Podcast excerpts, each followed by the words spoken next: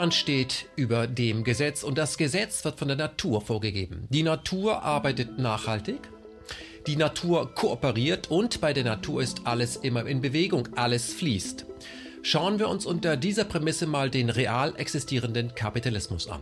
Der Kapitalismus kooperiert nicht, er konkurriert. Der Kapitalismus arbeitet nicht nachhaltig und der Kapitalismus arbeitet nach starren Regeln.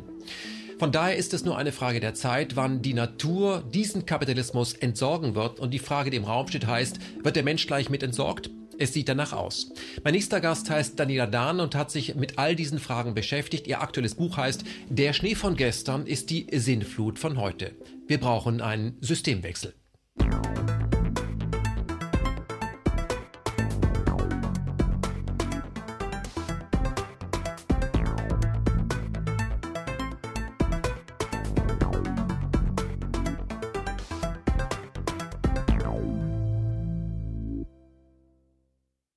Frau Dahn, der Schnee von gestern ist die Sinnflut von heute eine Einheit, also die Einheit einer Abrechnung. Das ist inzwischen Ihr achtes Buch, was sich mit dieser Gesamtthematik beschäftigt. DDR, Abwicklung, Treuhand. Wer den Kapitalismus kritisiert, der wird ja im Kapitalismus totgeschwiegen. Was ist denn eigentlich das Motiv gewesen, ein achtes Buch zu diesem Thema zu verfassen? Ja, ich hatte das ursprünglich nicht vor, hatte auch nicht wirklich Lust darauf. Ähm, mein Buch Wehe dem Sieger zum 20. Jahrestag der Einheit sollte das letzte zu dem Thema sein, weil ich auch dachte, nun habe ich dazu alles gesagt. Fazit war eigentlich, dass der Verlierer der Einheit letztlich der Westen ist, weil er sich totgesiegt hat.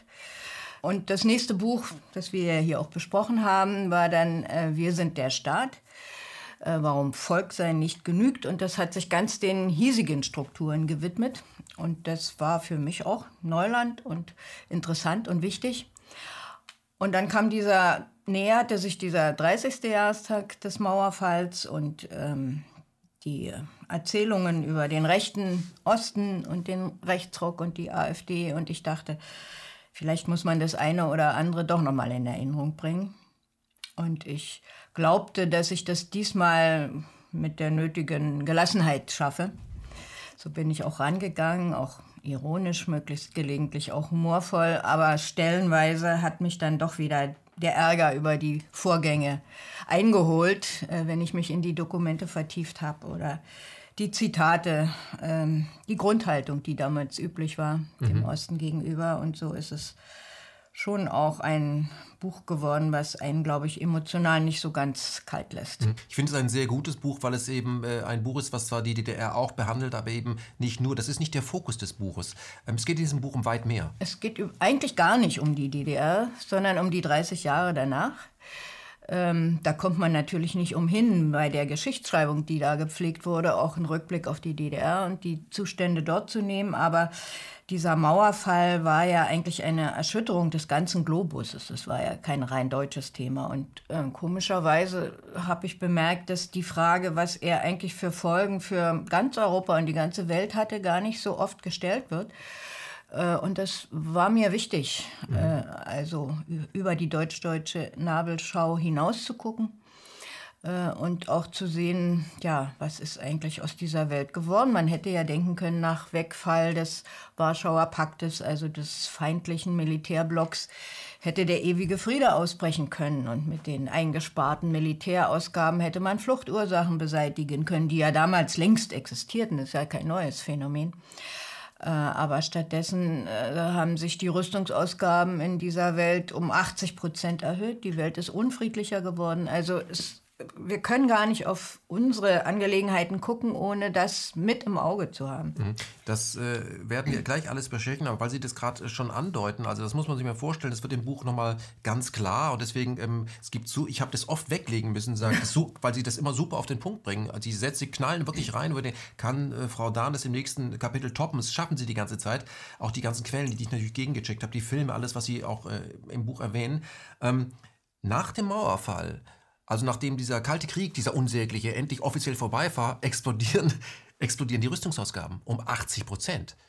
Ich meine, das also so klar, heute, ja, das so auf den Punkt zu bringen, hm. das macht einen schon sehr nachdenklich. Hm. Warum eigentlich? Ja, ja. Gegen wen eigentlich? Ähm, bevor wir darüber sprechen werden und auch auf die Gliederung des Buches, ähm, Sie sagen Mauerfall. Ja, ich. Sagen Sie Wiedervereinigung? Was, was ist, äh, was ist ja, das für Sie? Ich schränke diesen Begriff Mauerfall auch ein. Ich sage, die Mauer ist ja nicht gefallen plötzlich und unerwartet wie ein Soldat im Krieg, sondern das mhm. hat auch seine Vorgeschichte.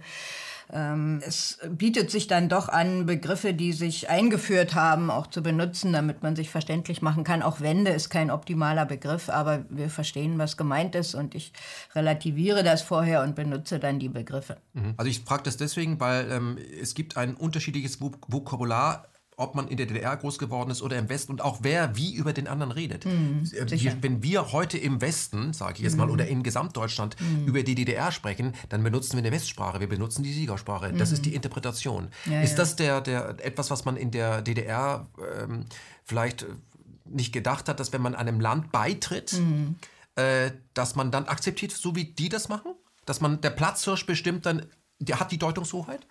Ich glaube, so hat sich das niemand vorgestellt, selbst nicht von denen, die dann im März äh, 1990 für einen schnellen Beitritt auch die Parteien gewählt haben, ähm, weil auch der Artikel 23, nachdem wir letztlich beigetreten sind, äh, hätte nicht verboten, dass bestimmte Dinge äh, aus der anderen Ordnung auch übernommen werden. Das äh, war, deutete sich zwar an, dass es darauf hinauslaufen würde, aber bei etwas gutem Willen wäre da durchaus Platz gewesen, weil Sie gerade Siegersprache sagen, da gibt es ja ganz einfache, banale Beispiele.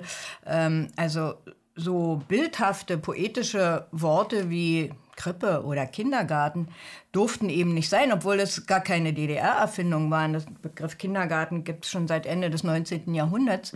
Aber er wurde in der DDR benutzt und das musste alles weg. Und dann kam dieses bürokratische Kindertagesstätte. Mhm. Damit leben wir nun. Das ist ja nur ein kleiner Beweis dafür. Die Sprache ließe sich weiter analysieren. Nein, dass praktisch gar nichts für wert mhm. befunden wird, sich auch nur anzugucken. Mhm. Ich glaube, damit hat in der Drastik niemand gerechnet. Also Sie beschreiben das im Buch, alles, was auch nur ansatzweise noch an die DDR erinnern könnte, das muss weg. Hm. Muss dringend weg, hm. als hätte es diesen Staat nie gegeben. Hm. Deswegen spricht man ja auch immer von der ehemaligen DDR. Man hm. spricht nicht vom ehemaligen NS-Deutschland. Hm. Ja, oder vom ehemaligen Russland. Diesem ehemaligen vergaloppiert man sich immer zu. Ja, wie alles weg musste, da, da bringe ich ja anschauliche Beispiele. Man könnte das ergänzen. Also es genügte eben, dass etwas in der DDR gedruckt wurde, sagen wir mal Bachnoten oder Weizsäcker-Reden oder Kunstbände.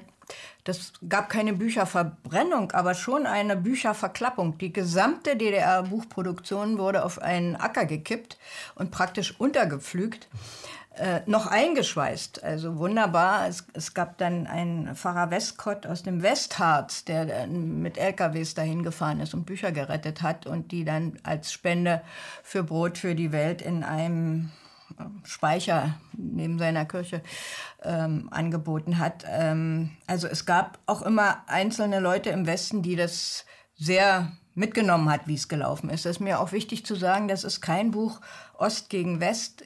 Ich erinnere gleich am Anfang daran, dass es ganz wichtige Westintellektuelle gab, ähm, schon Ende 1989, die äh, in Erklärungen äh, gesagt haben, eine hieß die Erklärung der 100, da waren namhafte Leute dabei, die heute alle fehlen, also ähm, Annemarie Böll, ähm, Luise Rinser, Robert Jung, äh, Flechtheim, Gollwitzer, ganz wichtige Namen. Mhm. Äh, Jung war besonders euphorisch, der österreichische ja. Zukunftsforscher. Ja, der hat gesagt, lasst euch bloß nicht von den kapitalistischen Versprechungen äh, korrumpieren. Ost und West ist reformbedürftig und äh, wir müssen jetzt dringend gemeinsam überlegen, was zu tun ist. Äh, und ähm, hat sogar gesagt, also was ihr jetzt macht, diese Art von Basisdemokratie, die ihr da probiert, das könnte ein Modell für die Welt werden. Und genau das sollte es natürlich nicht sein. Und mhm. deshalb ist es gelaufen, wie es dann gelaufen ist. Mhm. Ich glaube, ein ganz wesentlicher Punkt, warum sich dieses Buch wirklich äh, lohnt äh, zu kaufen und zu lesen, ist, dass Sie hier etwas nochmal rausarbeiten, worüber wir schon mal gesprochen haben. Mhm. Aber wenn man, damit hat man im Kapitalismus nicht wirklich zu tun. Das haben Sie in der DDR, sage ich jetzt mal, erfunden und auch äh, kultiviert. Und das ist ein, muss ein, ein ganz rotes Tuch sein für den Kapitalismus, Volkseigentum. Es geht ja um Eigentumsverhältnisse. Wenn man sich anschaut, das obere 1% ist sind ja deutlich weniger, wenn wir Krusmanski mhm. in Erinnerung haben, äh, besitzt äh, mehr als die 99 Prozent und damit hat, hat auch die Macht. Jetzt wird in der DDR das Volkseigentum mhm. erfunden, was auch dem Staat äh, klar vorschreibt, was er mit diesem Eigentum darf und was er eben damit nicht darf. Können Sie, obwohl wir nicht tief einsteigen wollen, für alle, die Sie zum ersten Mal hier sehen, sagen, Volkseigentum, was ist denn das? Ist das so was Ähnliches, was wir auch haben, dass etwas dem Staat gehört, wie das bei uns der bekannt ist, oder ist das mhm. was völlig anderes? Also es hat nicht die DDR erfunden. Es war schon, äh, kam schon auch aus der Sowjetunion, wo es doch äh, etwas eher schon praktiziert wurde.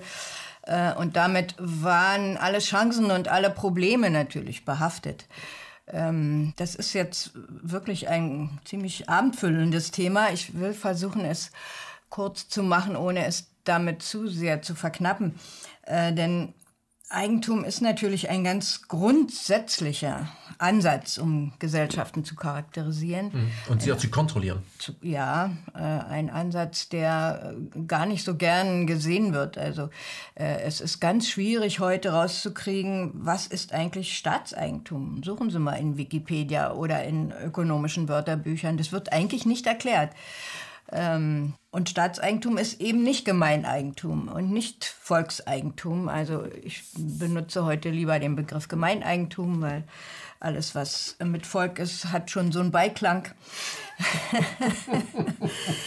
ähm, ja, und diese Übernahme aus der Sowjetunion, ähm, das war vermutlich einerseits das Aufregendste und Spannendste an diesem osteuropäischen Experiment, weil es tief in die sozialen Beziehungen eingriff und die Hierarchien verflachte äh, und es im Arbeitsbereich äh, längst nicht also so viel Repressionsmöglichkeit gab wie heutzutage. Das war mehr im ideologischen Bereich und das war nun gleich wieder die Krux, die damit verbunden war, weil selbst nach der Stalinzeit ähm, sich auch die Wirtschaft und, und ihr Überbau in Osteuropa nicht wirklich befreien konnte von stalinistischen Strukturen. Das war eben das ganz Schwierige, dass es einerseits belastet war mit diesem Dogma, wir müssen alle einer Meinung sein. Äh, Abweichler schwächen uns und werden nicht zugelassen. Das war ein sehr schweres stalinistisches Erbe, was ich ansatzweise in meiner DDR-Zeit schon auch noch erlebt habe. Mhm. Ein, ein Grund war, das DDR-Fernsehen zu verlassen. Übrigens, wenn ich diese kleine Nebenbemerkung mir erlauben darf, wir reden ja über die Wendezeit. Ähm, ich war ja damals es war ja die intensivste Zeit auch meines Lebens. Äh, ich war unter anderem in einer Kommission, die die Übergriffe von Polizei und Stasi am letzten Jahrestag der DDR am 40. untersuchte. Wir hatten plötzlich ungeahnte Kompetenzen, die man vorher nicht hatte, also äh, hohe Amtsträger von Partei und Regierung vorzuladen und zu befragen. Da war zum Beispiel auch Eron Krenz. Und äh, es ist vielleicht auch was Östliches, dass man auch nach Jahren noch so eine Art Zusammenhalt empfindet. Vor wenigen Tagen haben sich äh, Mitglieder dieser damaligen Kommission noch wieder getroffen, um zu hören, wie es ihnen ergangen ist. Und der Leiter der Kommission, äh, Farah Passauer, erinnerte daran, hatte das längst vergessen, dass ich Krenz gefragt habe, was denn der Grund dieser Konfrontation damals war. Ob der nur in falschen Kommandos an die Polizei bestand oder ob es nicht viel mehr darum ging, dass auch in der DDR mit Andersdenkenden immer falsch umgegangen wurde. Ähm, und Krenz hat das dann eigentlich eingeräumt, dass das ein großes Missverständnis war, zu glauben, man muss immer einer Meinung sein, sonst ist man verloren. Äh, das kam leider ein bisschen spät. Aber äh, ich will nur andeuten, also diese, diese Art von Volks- oder Gemeineigentum einzuführen, war wahrscheinlich das Mutigste, was in diesem Experiment überhaupt gewagt wurde. Es hat wirklich alles auf den Kopf gestellt. Und ähm, das hatte emanzipatorische Ansätze. Ich meine, es war mutig, die Börse abzuschaffen und das Beamtentum und äh, eben alles volkseigen sein zu lassen. Die Frauen waren beteiligt an diesem emanzipatorischen Vorgang. Äh, in, Obwohl ja die Feministin im Westen, Sie schreiben das ja, ja. auch, gesagt hat, naja, das ist ja verortet worden, das ja. war ja gar nicht erkämpft. Ja, ja. ähm, ja, das verordnet, dass sie arbeiten. Äh, über 90 Prozent der Frauen arbeiteten, im Westen waren es zur Wende 55 Prozent. Ähm, was mich da am meisten überrascht hat, war, und das hatte jetzt nicht viel mit Emanzipation zu tun, dass im Westen etwa ein Drittel aller Frauen kinderlos waren, weil sie es sich gar nicht leisten konnten, Beruf und Familie zu verbinden und auf diesen eigentlich inhumanen Verzicht dann sich eingelassen haben. Äh, ich glaube, dass Frauenfrage ist vielleicht eine der wenigen, wo wir uns etwas annähern in Richtung unserer Erfahrung. Mhm. Ähm, aber wir sind uns immer noch nicht ganz einig. Ich äh, erwähne ja auch im Buch, dass ich mit dem westlichen Feministin ähm, schon auch Kommunikationsschwierigkeiten habe. Also ich will es nur noch mal sagen, weil Sie danach fragen, was war das eigentlich? Ähm, das ist das Schwierige im Rückblick auf diese Gesellschaftsordnung. Sie hatte durchaus emanzipatorische und, wenn man so will, auch revolutionäre Ansätze, eben über das Eigentum. Und die kamen gleichzeitig nicht wirklich zum Zuge, weil auch nach Stalins Tod man sich nicht befreien konnte von bestimmten äh, stalinistischen, dogmatischen Denkstrukturen und damit dieses Eigentum auch nicht so kreativ und beweglich war, wie es hätte sein müssen. Deshalb war eine der Grundforderungen nach der Wende Volkseigentum plus Demokratie. Mhm. Und genau das war so subversiv und mit so viel Sprengkraft, dass es äh, nicht gewollt wurde. Denn dieser Demokratisierungsdruck begann sich schon auf den Westen auszudehnen. Äh, an der Theologischen Fakultät in Tübingen wurde eine Resolution verabschiedet, die den äh, Kapitalismus in Frage stellte. Also das ging sehr schnell dann auch und mhm. musste. Auch Man hatte Angst, infiziert zu werden. Ja, ja, bestimmt. Ja. Und mhm. die Infizierung hatte schon begonnen mhm. und die wurde dann äh, schnell ja, man kann sagen, aufgekauft, auch durch Versprechungen und die überstürzte Währungsunion. Damit war der revolutionäre Ansatz eigentlich aufgekauft. Und Weil Sie das gerade erwähnen, ähm, das war wirklich so, die Umfragen damals haben ja ergeben, äh, dass bei einer Wahl, die nicht von außen manipuliert worden wäre, wäre, die ist ja manipuliert worden in der DDR, da wurde ja, floss ja sehr viel Geld aus dem Westen an die entsprechenden Parteien, dass die SPD das gewonnen hätte. Das konnte sich Hollywood Kohl natürlich nicht gefallen lassen, mhm. dass Sozialdemokraten äh, da mhm. abräumen. Und da hat er dann eben äh, mit der D-Mark die Situation geklärt. Wir werden da noch drauf kommen. Vielleicht noch mal einmal äh, zur Wahl, weil ich das Argument oft höre, ähm, ja, die DDR-Bürger haben ja im März auch diesen Weg gewählt und es hätte nachträglich jetzt, würde wenig Sinn machen, also das nun noch mal in Frage zu stellen und ob es keine Alternativen gab.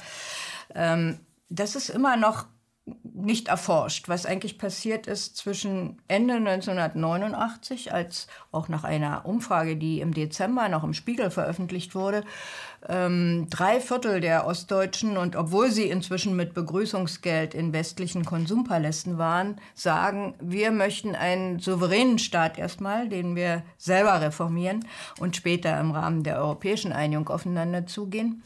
Bis zu dem Wahlergebnis vom März 89 äh, wo plötzlich die Parteien gewählt wurden, die für einen schnellen Beitritt waren. Was, wie ist das da gekippt? Mhm. Diese Massenmedien, diese Art von einerseits auch äh, investigativen Journalismus, der Mängel aufdeckte, die aber bis zu Gerüchten dann ja. reichten. Da wurden Fake News bewusst Fake eingesetzt, News, also, um auch. Äh also ja, also die wurden auch verkündet auf Pressekonferenzen, wenn Herr Telczyk äh, Anfang des Jahres verkündigt hat, also die Zahlungsunfähigkeit der DDR steht kurz bevor. Eine reine Erfindung.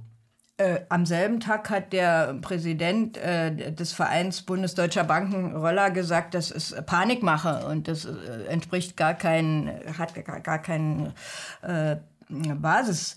Äh, aber ja, das wird dann nicht gehört. Also Zahlungsunfähigkeit war natürlich ein Schockwort und viele Menschen wussten nicht, was damit verbunden ist, dass das nur heißt, dass die Banken im Moment keine Zinsen kriegen. Äh, man dachte, man kriegt kein Geld mehr, keine Rente mehr.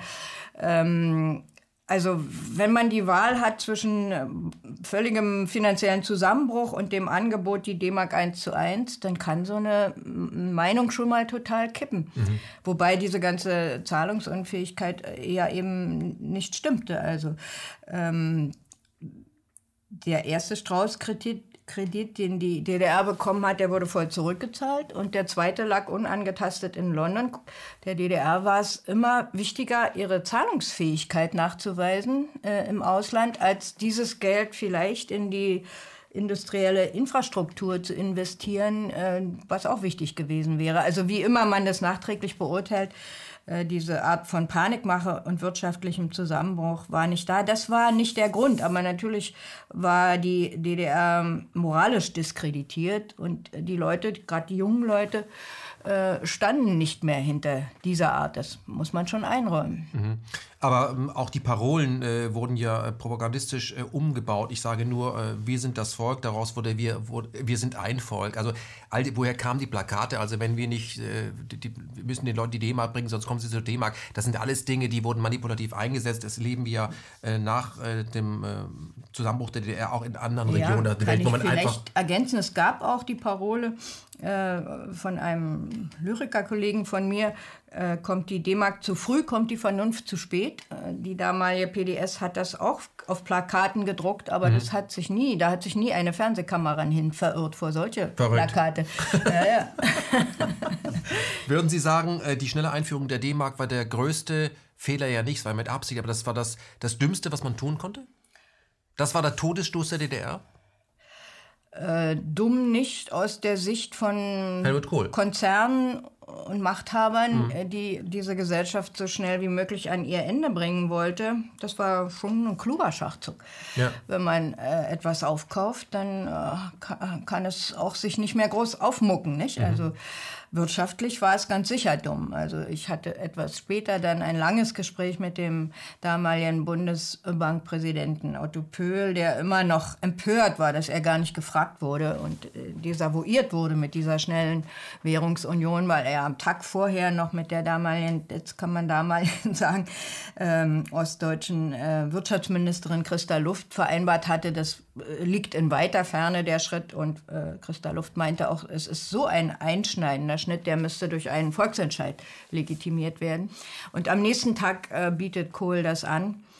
Äh, das war wirtschaftlich total unvernünftig. Also Pöhl sagte mir, wenn man über Nacht in der Bundesrepublik den Dollar eingeführt hätte, wäre die bundesdeutsche Wirtschaft sofort völlig pleite gewesen. Oder in Österreich damals so ein Schilling, die ja, D-Mark. Äh, also Währungen mit einem solchen Unterschied äh, in ihrer Kraft, die kann man nicht über Nacht vereinen. Das war klar, dass damit der ostdeutsche Kapitalstock sofort entwertet würde. Und Fachleute haben auch vorausgesagt, dass das vier Millionen Arbeitslose bringt. Das konnte man wissen. Hm. Ja, wenn man sich ein bisschen mit Wirtschaft auskennt und das ausgerechnet der wirtschaftlich so erfolgreiche Westen das eingeführt hat, das war mehr als, es war jetzt keine Dummheit, das war Vorsatz. Mhm. Vielleicht für alle, die sich nicht so auskennen, wenn man plötzlich sagt, die D-Mark wird eingeführt, dann steigen ja die Preise und dann muss man auch die Löhne anpassen. Nein. Das müssen die Produkte stimmen, weil das ist auch sehr interessant. Ähm, die DDR hatte nie das Problem, ihre Produkte zu exportieren. Ich meine, Westdeutschland war ja ein Großabnehmer. Mhm. Ähm, äh, viele mhm. Sachen, die es bei Quelle gab, Privileg und Co. Mhm. kamen von dort. All, ähm, äh, all die glaube ich, hat auch viel produziert. Die mhm. Bundeswehr hat die Klamotten dort machen lassen. Mhm. Ja, ja also, der große osteuropäische ja, Markt, ja. der natürlich Ikea,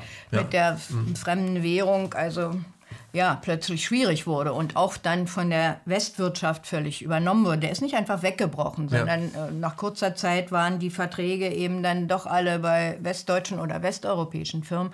Denn das muss man auch wissen, die bundesdeutsche Wirtschaft war zu dem Zeitpunkt nur so zu 60 Prozent ausgelastet. Die mhm hoffte sehr darauf, äh, neue Kunden und Aufträge zu bekommen. Und das hat ja dann doch auch geklappt mit mhm. einem ziemlichen Aufschwung. Also während in der DDR letztlich bis zu vier Millionen Arbeitsplätze verloren gingen, sind in der Bundesrepublik über eine Million neu geschaffen worden. Also mhm. äh, ja, die gesamte Verteilung hat sich damit doch zu Ungunsten einer Ostwirtschaft entwickelt. Und das ist ja das Dilemma bis heute, dass wir auch nach 30 Jahren äh, kann sich der Osten nicht selbst ernähren. Er wird immer noch alimentiert.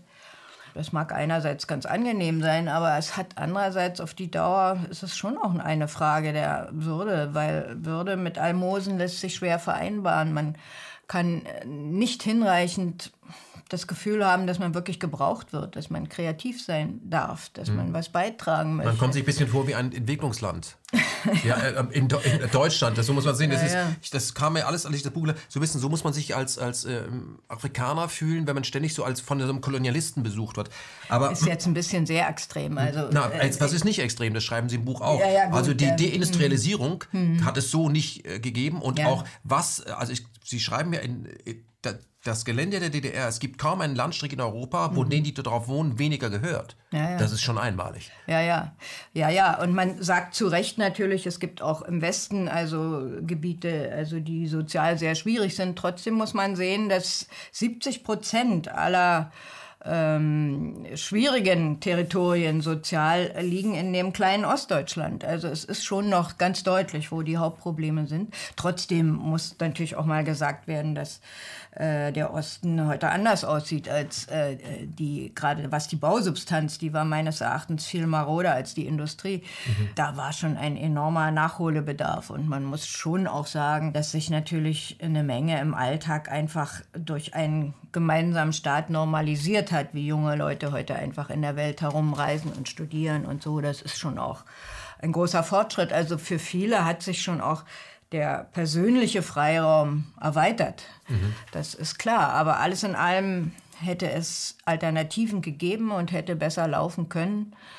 Äh, und daran zu erinnern, ähm, war mir wichtig. Sie, Sie nannten die Treuhand, das war äh, nein, Sie nannten die Währungsunion, das war einer der genetischen Fehler der Einheit, glaube ich. Die, damit begann es ja der Aufkauf, aber äh, da, dann kam in dem Einigungsvertrag eben auch, das ist, glaube ich, im Westen auch nicht so wahrgenommen worden, diese verhängnisvolle Grundparole Rückgabe vor Entschädigung, ähm, mit der also 2,2 Millionen Anträge auf Rückgabe von Wohnhäusern oder Wochenendgrundstücken möglich wurde, sodass, wenn man das hochrechnet, fast die Hälfte der DDR-Bevölkerung verunsichert wurde, muss ich meine Wohnung, muss ich mein Wochenendgrundstück räumen. Wochenendgrundstücke spielten eine viel größere Rolle, wenn man nicht so reisen konnte.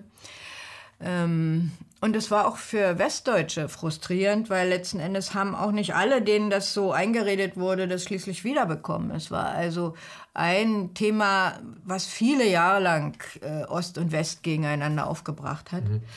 Und Frau das dritte war dann eben die Treuhand. Diese mhm. drei Grund Grundfehler mhm. äh, prägen die Einheit bis heute. Frau Dahn, da sind wir äh, nochmal bei der Zahl 3. Wir werden die jetzt mal durchgehen. Sie haben das Buch hier in drei Teile geteilt. Geht ja. ein Kamel durchs Nadelöhr, ist ja eigentlich ein Übersetzungsfehler in der Bibel, wie Sie schreiben. Mhm. Äh, werden wir gleich drauf kommen. Dann keine gemeinsame Erinnerungskultur, was das eigentlich bedeutet. Und dann die schöne neue Welt. Lassen Sie uns mit einem Punkt äh, beginnen, äh, wenn wir jetzt hier vertieft einsteigen, was auch etwas war, was ich glaube, diese Stimmung so unfassbar vergiftet hat, dass wir das heute noch erleben die Arbeit der Treuhand. Mhm. Ähm, können Sie erklären, ähm, die Treuhand war ja keine, keine Erfindung des Westens. Was hat die Treuhand denn vorgegeben, was sie tun würde und was hat sie tatsächlich getan? Sie schreiben, es gab, ein, es gab eine riesige Enteignungswelle. Wie, was, was muss man sich... Treuhand klingt ja erstmal gut, treuhänderisch, positiv besetzt. Was hat die Treuhand getan? Ja, die Idee, eine Treuhand einzusetzen, ist ja noch unter der Modo-Regierung ähm, geboren worden, auch unterstützt von Bürgerrechtlern, die damit verhindern, gerade das verhindern wollten, was dann geschehen ist, nämlich eine treue Hand, die darauf achtet, dass das Volkseigentum nicht fahrlässig privatisiert wird, sondern sehr genau geguckt wird, wem gehört das und äh, wem stehen da auch Entschädigungen zu. Es war ja von Anteilsscheinen die Rede, auch im Einigungsvertrag, die möglichst ausgezahlt werden sollten. Ähm, also das war vom Grundansatz zunächst das totale Gegenteil dessen, was schließlich geschehen ist.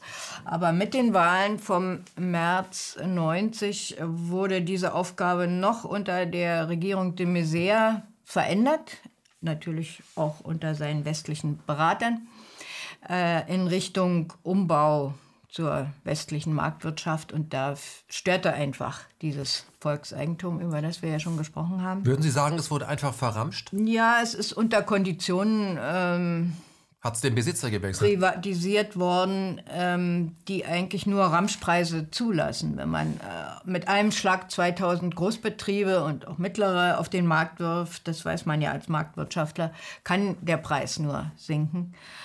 Ähm, also ich beschreibe das, wie das äh, in meinem Bereich passiert ist, wo also 78 volkseigene DDR-Verlage von einem einzigen Treuhandmitarbeiter, der dann auch noch Bauingenieur war.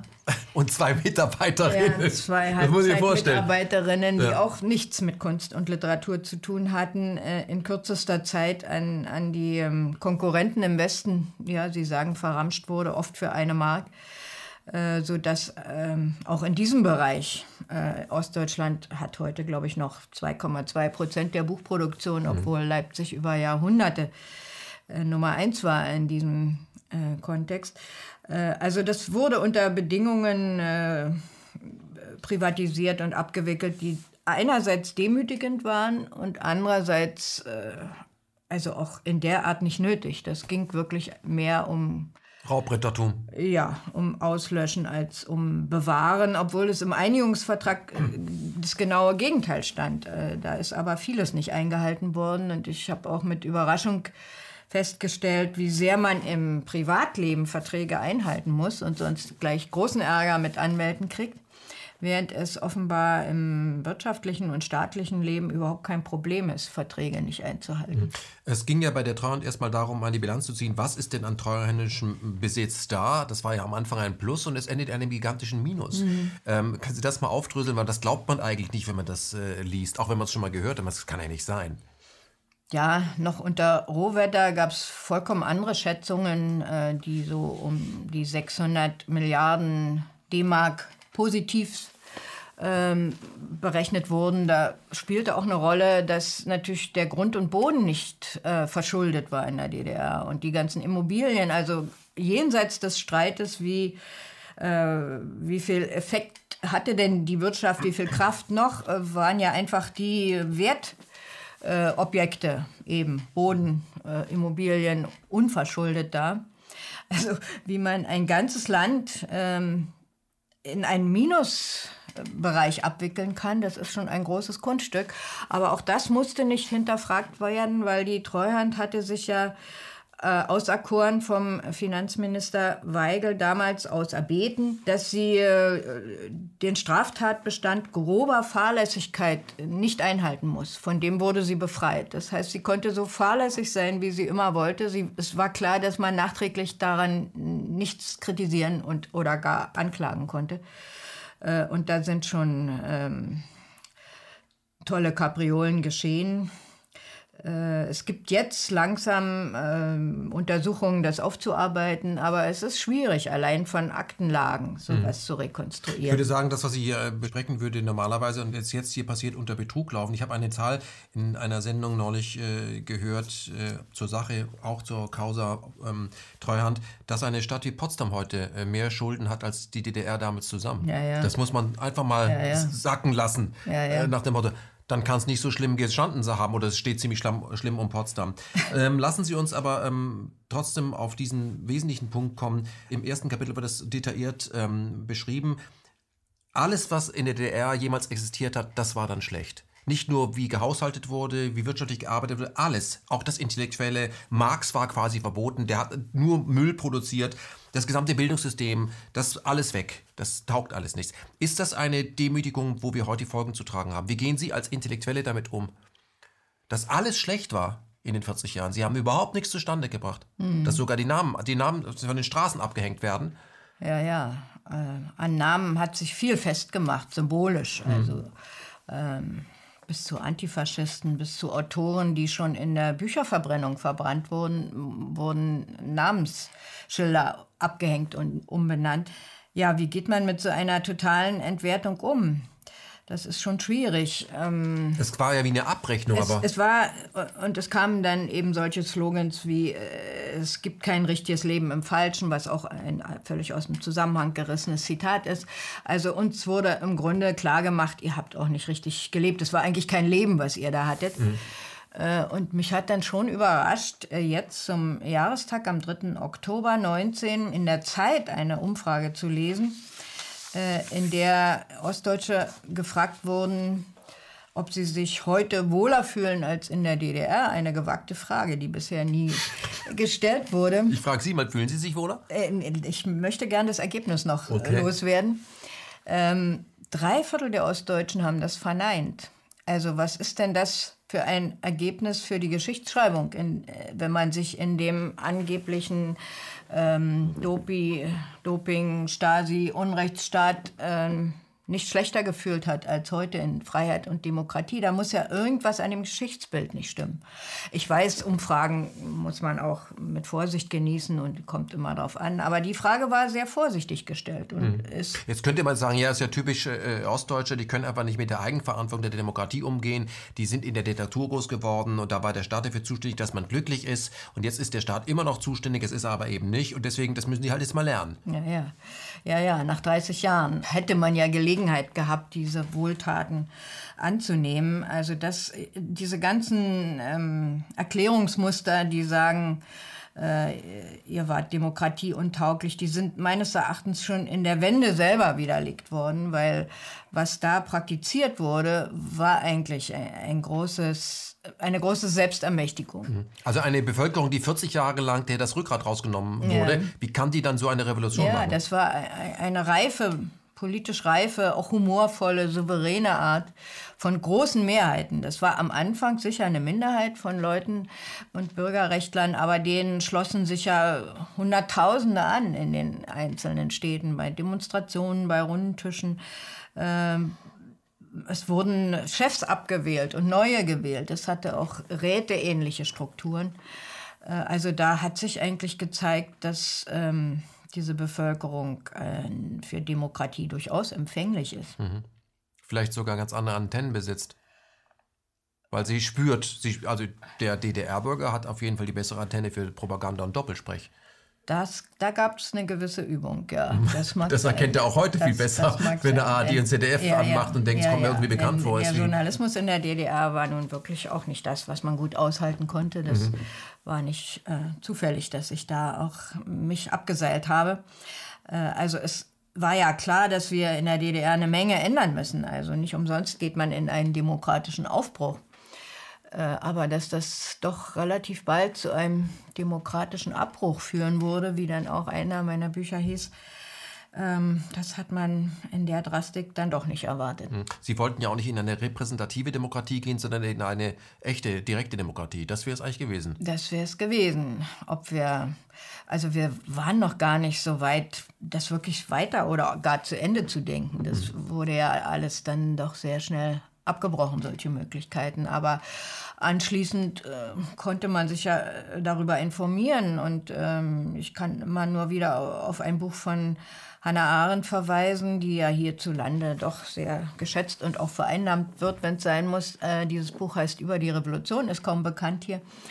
Äh, wo sie ein großes Plädoyer macht gegen die repräsentative Demokratie, weil die eben nicht hinlänglich die Interessen der Bevölkerung vertritt und für Rätestrukturen und beklagt, dass die von den Mächtigen immer blutig zusammengeschossen wurde, bevor sie sich auch nur entfalten konnte, praktisch oder theoretisch. Und dass das auch von der Wissenschaft nie weiterentwickelt wurde in der Forschung. Es wäre die Zeit, den Gedanken aufzunehmen. Mhm. Naja, weil Sie das ansprechen, ich meine, es gab in der Weimarer Republik äh, die direkte Demokratie, wer hat darunter gelitten? Die Rüstungsindustrie, da gab es ja mehrere äh, Vorhaben, äh, Kanonenboote anzuschaffen, das mhm. wurde immer abgewählt und mhm. es gab mhm. auch, bevor es die äh, BRD gab und die DDR gab, in allen Landesparlamenten äh, explizit den Wunsch nach ähm, direkter Demokratie, aber das wurde ja, ja dann... wurde zum Teil auch äh, praktiziert, mhm. also es gab ja Umfragen, Volksbefragungen, Volksentscheide, äh, in Hessen, in Groß-Berlin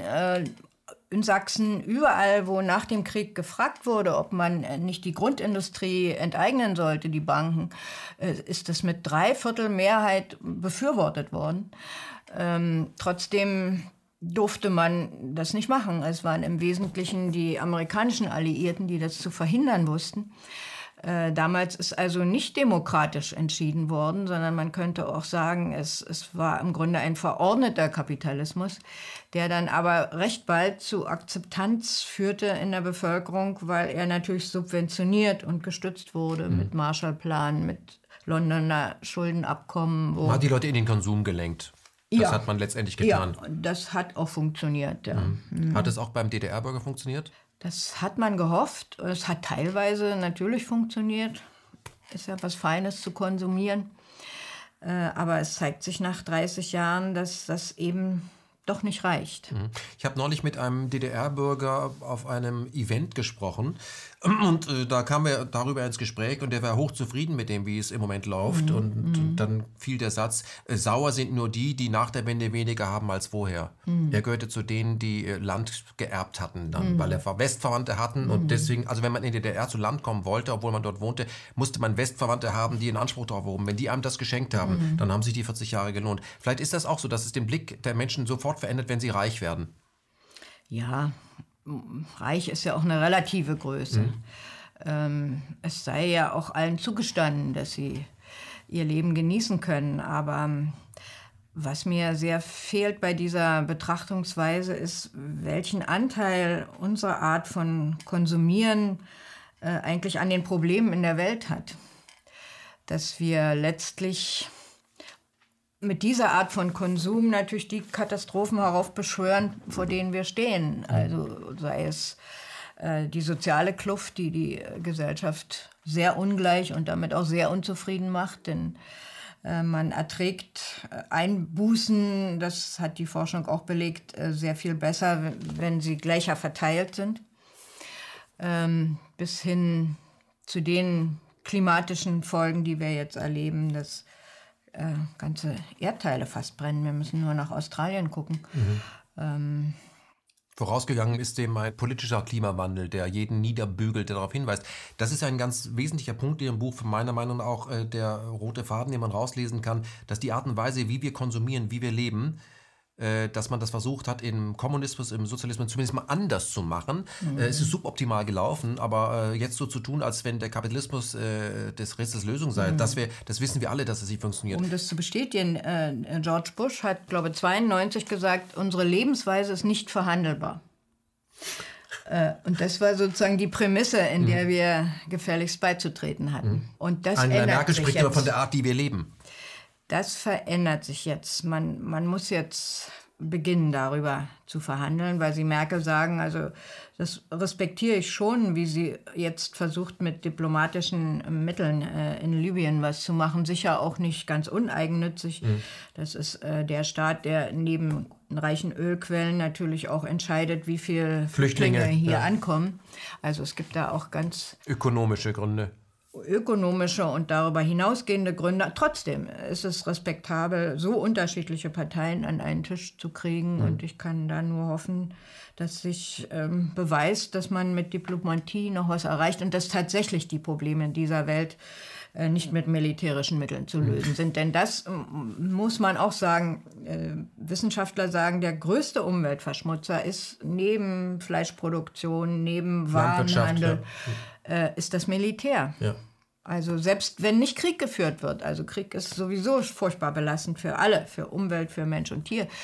Ähm, aber selbst äh, allein die Stützpunkte, die täglich üben und äh, Öl verbrennen, äh, also haben offenbar einen so starken CO2-Ausstoß, dass das alles andere übertrifft. Mhm. Äh, insofern muss natürlich die Umweltbewegung auch mit der Friedensbewegung, die ich mir stärker wünschen würde, zusammenarbeiten äh, und mit den sozialen Bewegungen. Also Frau Dahn, weil Sie das gesagt haben, Sie äh, begrüßen das, äh, wenn Frau Merkel bei der Libyen-Konferenz, die in Berlin ja gerade stattgefunden hat, ähm, auch mit unterschiedlichen Parteien zusammenarbeitet. Ich kann darauf hinweisen, dass wenn es darum geht, ein Land anzugreifen, dass mhm. da auch die unterschiedlichsten Parteien zusammenarbeiten. Ja, ja. Das geht sofort. Also das ist jetzt nicht die kurz, also aber das und vor aber allem. Gut, aber man muss doch man muss respektieren, das, wenn es auch in eine Richtung geht, die man befürworten kann. Ne? Das ist richtig. Mhm. Lassen Sie uns ähm, zum äh, zweiten Kapitel Ihres Buches kommen. Sind ja drei Blocks, nämlich keine gemeinsame Erinnerungskultur. Ich möchte darauf auch abheben, mit wie perfiden Mitteln man versucht, die DDR und das dort an Errungenschaften stattgefunden hat, noch an Freiheit, ähm, wie das in den Schmutz getreten wird, indem man der DDR jetzt unterstellt, sie wäre noch nicht mal antifaschistisch gewesen. Wir werden gleich drauf kommen. Aber was bedeutet Ihnen und was heißt das für Sie keine gemeinsame Erinnerungskultur? Wie meinen Sie das? Ja, dass äh, eigentlich fast 30 Jahre über die Mehrheit der Ostdeutschen geredet wurde als mit ihnen, also nicht wirklich gemeinsam äh, erörtert wurde, wie man das zu interpretieren hat. Es war auch so, dass staatliche äh, Forschungsaufträge nie oder ganz selten vergleichend waren. Das war immer nur für Ostdeutschland, möglichst in Richtung Repressionsgeschichte. Da wurde keine Alltagsgeschichte finanziert, in der man Ost und West vergleichen konnte. Das meine ich. Also es war eine westliche Sicht. Und langsam, langsam spüre ich eine Art Paradigmenwechsel, aber auch halbherzig, weil man merkt, also offenbar ist da doch was schiefgelaufen, siehe auch große Resonanz der AfD und vielleicht müssten wir doch mal zuhören. Mhm. Aber was Sie, weil Sie jetzt zum wiederholten Male die AfD ansprechen, man darf nicht vergessen, die Führungsspitze der AfD kommt äh, ausnahmslos aus dem Westen. Sicher, sicher. und die in Bayern gibt es die auch ziemlich stark, die AfD. Ganz klar, die hat schon verstanden, wo ein Nährboden ist. Also mhm. ich spreche da auch von dem Nationalismus der Deklassierten ähm, deklassiert sozial, wie wir besprochen haben, aber auch mental, intellektuell. Hm. Das beobachten Sie aber international, das ist kein DDR-Problem. Ja, ja, gut, aber offenbar ist die, das, der Grad an Deklassierung im Osten doch noch etwas stärker als im Westen. Also der Nährboden für rechtes Gedankengut, in dem man dann endlich mal wieder äh, sich die Illusion machen kann, hier ist jemand, der uns eine Stimme gibt, der uns wieder Kraft gibt, der hm. gegen die Eliten vorgeht, äh, die uns in diese Situation gebracht haben, das ist äh, ein gefährlicher Ausweg. Und ich äh, kann es zwar also erklären, dass es psychologisch solche Hintergründe hat, aber kann es natürlich nicht akzeptieren. Also spätestens mit dem versuchten Angriff in Halle hat sich die AfD dermaßen äh, desavouiert, dass sie auch als Protest äh, überhaupt nicht mehr akzeptabel ist. Mhm. Also die Frage ist, was daran Protest ist, wenn man sich anschaut, äh, sie steht ja auch zu den NATO-Zielen und die sind ja Teil äh, mhm. dessen, was wir da, da, draußen erleben an mhm. Repression. Mhm. ist ja der verlängerte Arm der EU letztendlich und dieser ähm, Überproduktion, die in unserem kapitalistischen System zu dem all dem führt, über was wir hier sprechen. Aber ich habe in Ihrem Buch noch einen Satz in Erinnerung, was es vielleicht erklärt, von einem dieser ewigen Verlierer, der jetzt, der vielleicht 13 war, als die Mauer umfiel und sich immer noch als Verlierer sieht, mhm. weil er nie einen Job bekommen hat oder so. Der hat, äh, schreiben Sie, ich zitiere den mal, wenn ich es richtig erinnere, wenn wir schon nicht geliebt werden, dann will ich wenigstens gehasst mhm. werden. Ich will auch wahrgenommen werden. Mhm. Dann eben auf die, vielleicht ist das so eine menschliche mhm. Komponente, ich kann mir das nicht mehr gefallen lassen und mhm. schließe mich dann irgendeinem Verein an, von dem ich genauso weiß, mhm. vollkommen bescheuert, aber da bin ich dann nicht alleine, da kann ich mich wehren. Ja, das ähm, ist ja aber ein Armutszeugnis für uns alle, wenn es niemandem gelingt, ähm, solchen Menschen eine, eine andere Möglichkeit als, als ja. hassen zu müssen anzubieten. Mhm. Das äh, zeugt schon von einer gesellschaftlichen Fehlentwicklung, die uns zu denken geben muss. Würden Sie sagen, das ist das Ergebnis von 30 Jahren Erniedrigung? Und zwar auf allen Gebieten? Ich glaube schon, dass die AfD eine Quittung für die Fehler auch der Einheit sind, für die Fehlentwicklung. Aber man darf sich natürlich auch nicht zu einfach machen. Also da müssten wir jetzt einsteigen darin. Also ähm, dass natürlich Rassismus, ähm, Nationalismus, auch Antisemitismus äh, eine ja, über viele Jahrhunderte sich ähm, hindurchziehende Tradition. Tradition und Prägung ist. Also gerade der Antisemitismus ist ja auch eigentlich ein, ein christliches Produkt. Äh, und das kann man natürlich nicht erwarten, dass das in 40 äh, Jahren Realsozialismus untergründig verschwinden würde. Das habe ich auch nie äh, vermutet, wenngleich ich in der DDR, ich selber nie Antisemitismus äh, in praktischer Form erlebt habe. Das war in den Anfangsjahren, in der Stalinzeit äh, gab es da rund um den Slansky-Prozess und Verbot äh, hiesiger VVN-Organisationen äh, natürlich schwere Fehler. Aber danach ähm, fand ich schon, dass ähm, diese Art Doppelstrategie, die es da gab, nämlich äh, in der Kultur, Sie haben es ja angesprochen, ähm, sehr viel Bücher und Filme zum Thema anzubieten. Ich zitiere da zwei Quellen. Also es gab über 1000 Bücher, ähm, Sachbücher, Belletristik, die sich im weitesten Sinne der jüdischen Thematik angenommen haben, die in der DDR erschienen sind und gleichfalls auch über 1000 Filmproduktionen, Spielfilm, Dokumentarfilm, ähm, Kinderfilm, also alles, was Fernsehbeiträge, was im bewegten Bild gab. Also es gehört auch zum Schulunterricht. Äh, auch der Schulunterricht war mhm. sehr stark äh, mit diesem Thema beschäftigt. Also der DDR also, zu unterstellen, sie wäre äh, antisemitisch gewesen, hätte den Holocaust quasi hätte nicht stattgefunden, den zu äh, geschichtlich aufzuarbeiten, ist absurd. Ich finde das eben auch absurd, aber das hat im Moment gerade äh, eine neue Konjunktur, äh, weil man, äh, das ist ein, ein so schwerer Vorwurf, dass der immer wieder wirkt. Ich, ich wollte nur darauf hinweisen, ich habe es erlebt als eine Art Doppelstrategie. Für die, die reflektieren wollten, gab es im Kulturbereich dafür sehr viele Angebote. Äh, auch die erste vierteilige Fernsehserie über den Holocaust ist ja mitnichten in der Bundesrepublik gelaufen, mhm. sondern sieben Jahre vorher in der DDR.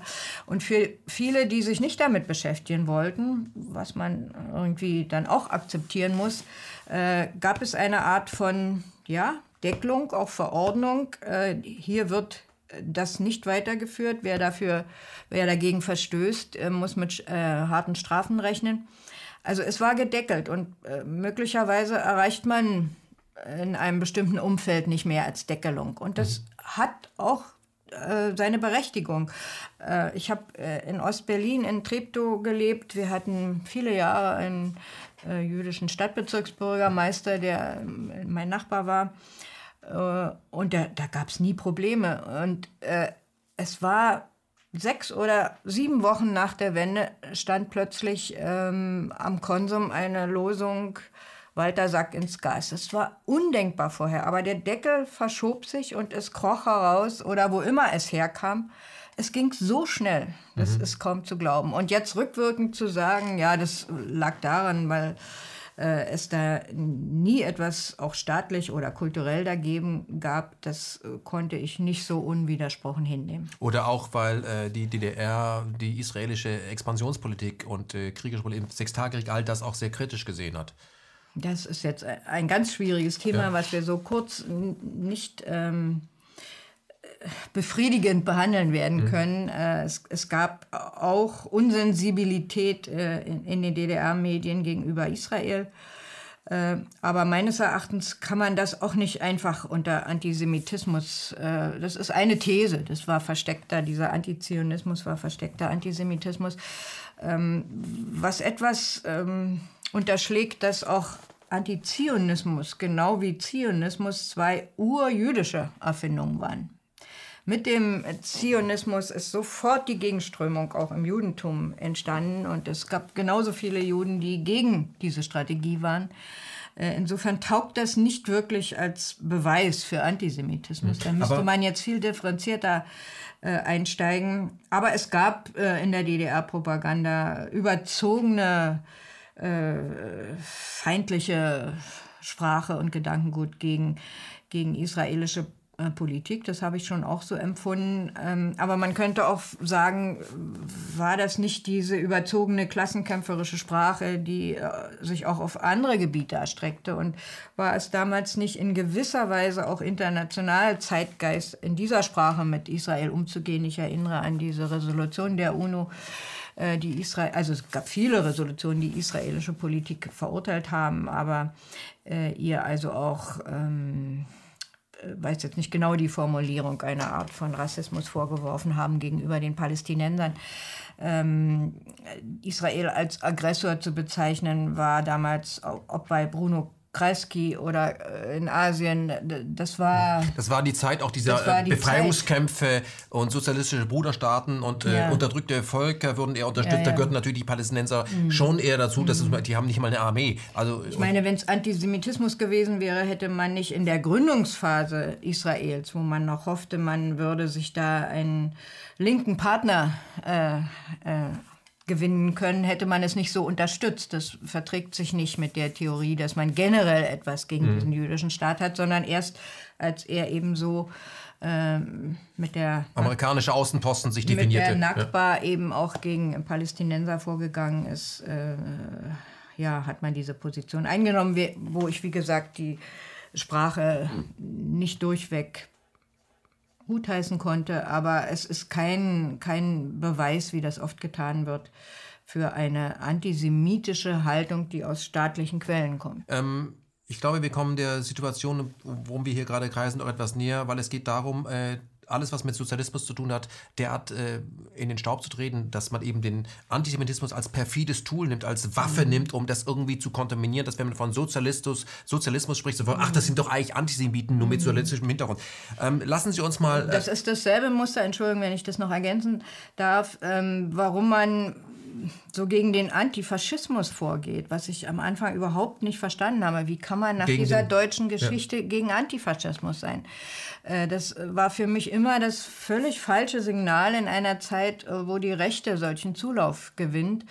Ähm, aber äh, der Hauptvorwurf gegen den Antifaschismus war, dass er im Grunde auch gegen den Kapitalismus ist. Das habe ich also erst später verstanden, dass er im Grunde von einer kommunistischen Idee unterlaufen ist. Ähm, aber das ist ein sehr gefährliches Spiel, Anti auf Antifaschismus völlig zu verzichten, weil er eine andere Zukunftsvision hat. Also das ist ja ein, ein, ein langes Kapitel im Buch. Ähm, der Antifaschismus, der angeblich nur verordnet war, dem ist sozusagen der Beitritt auch nicht gestattet worden, sondern er ist begrüßt worden von einem geächteten Antifaschismus.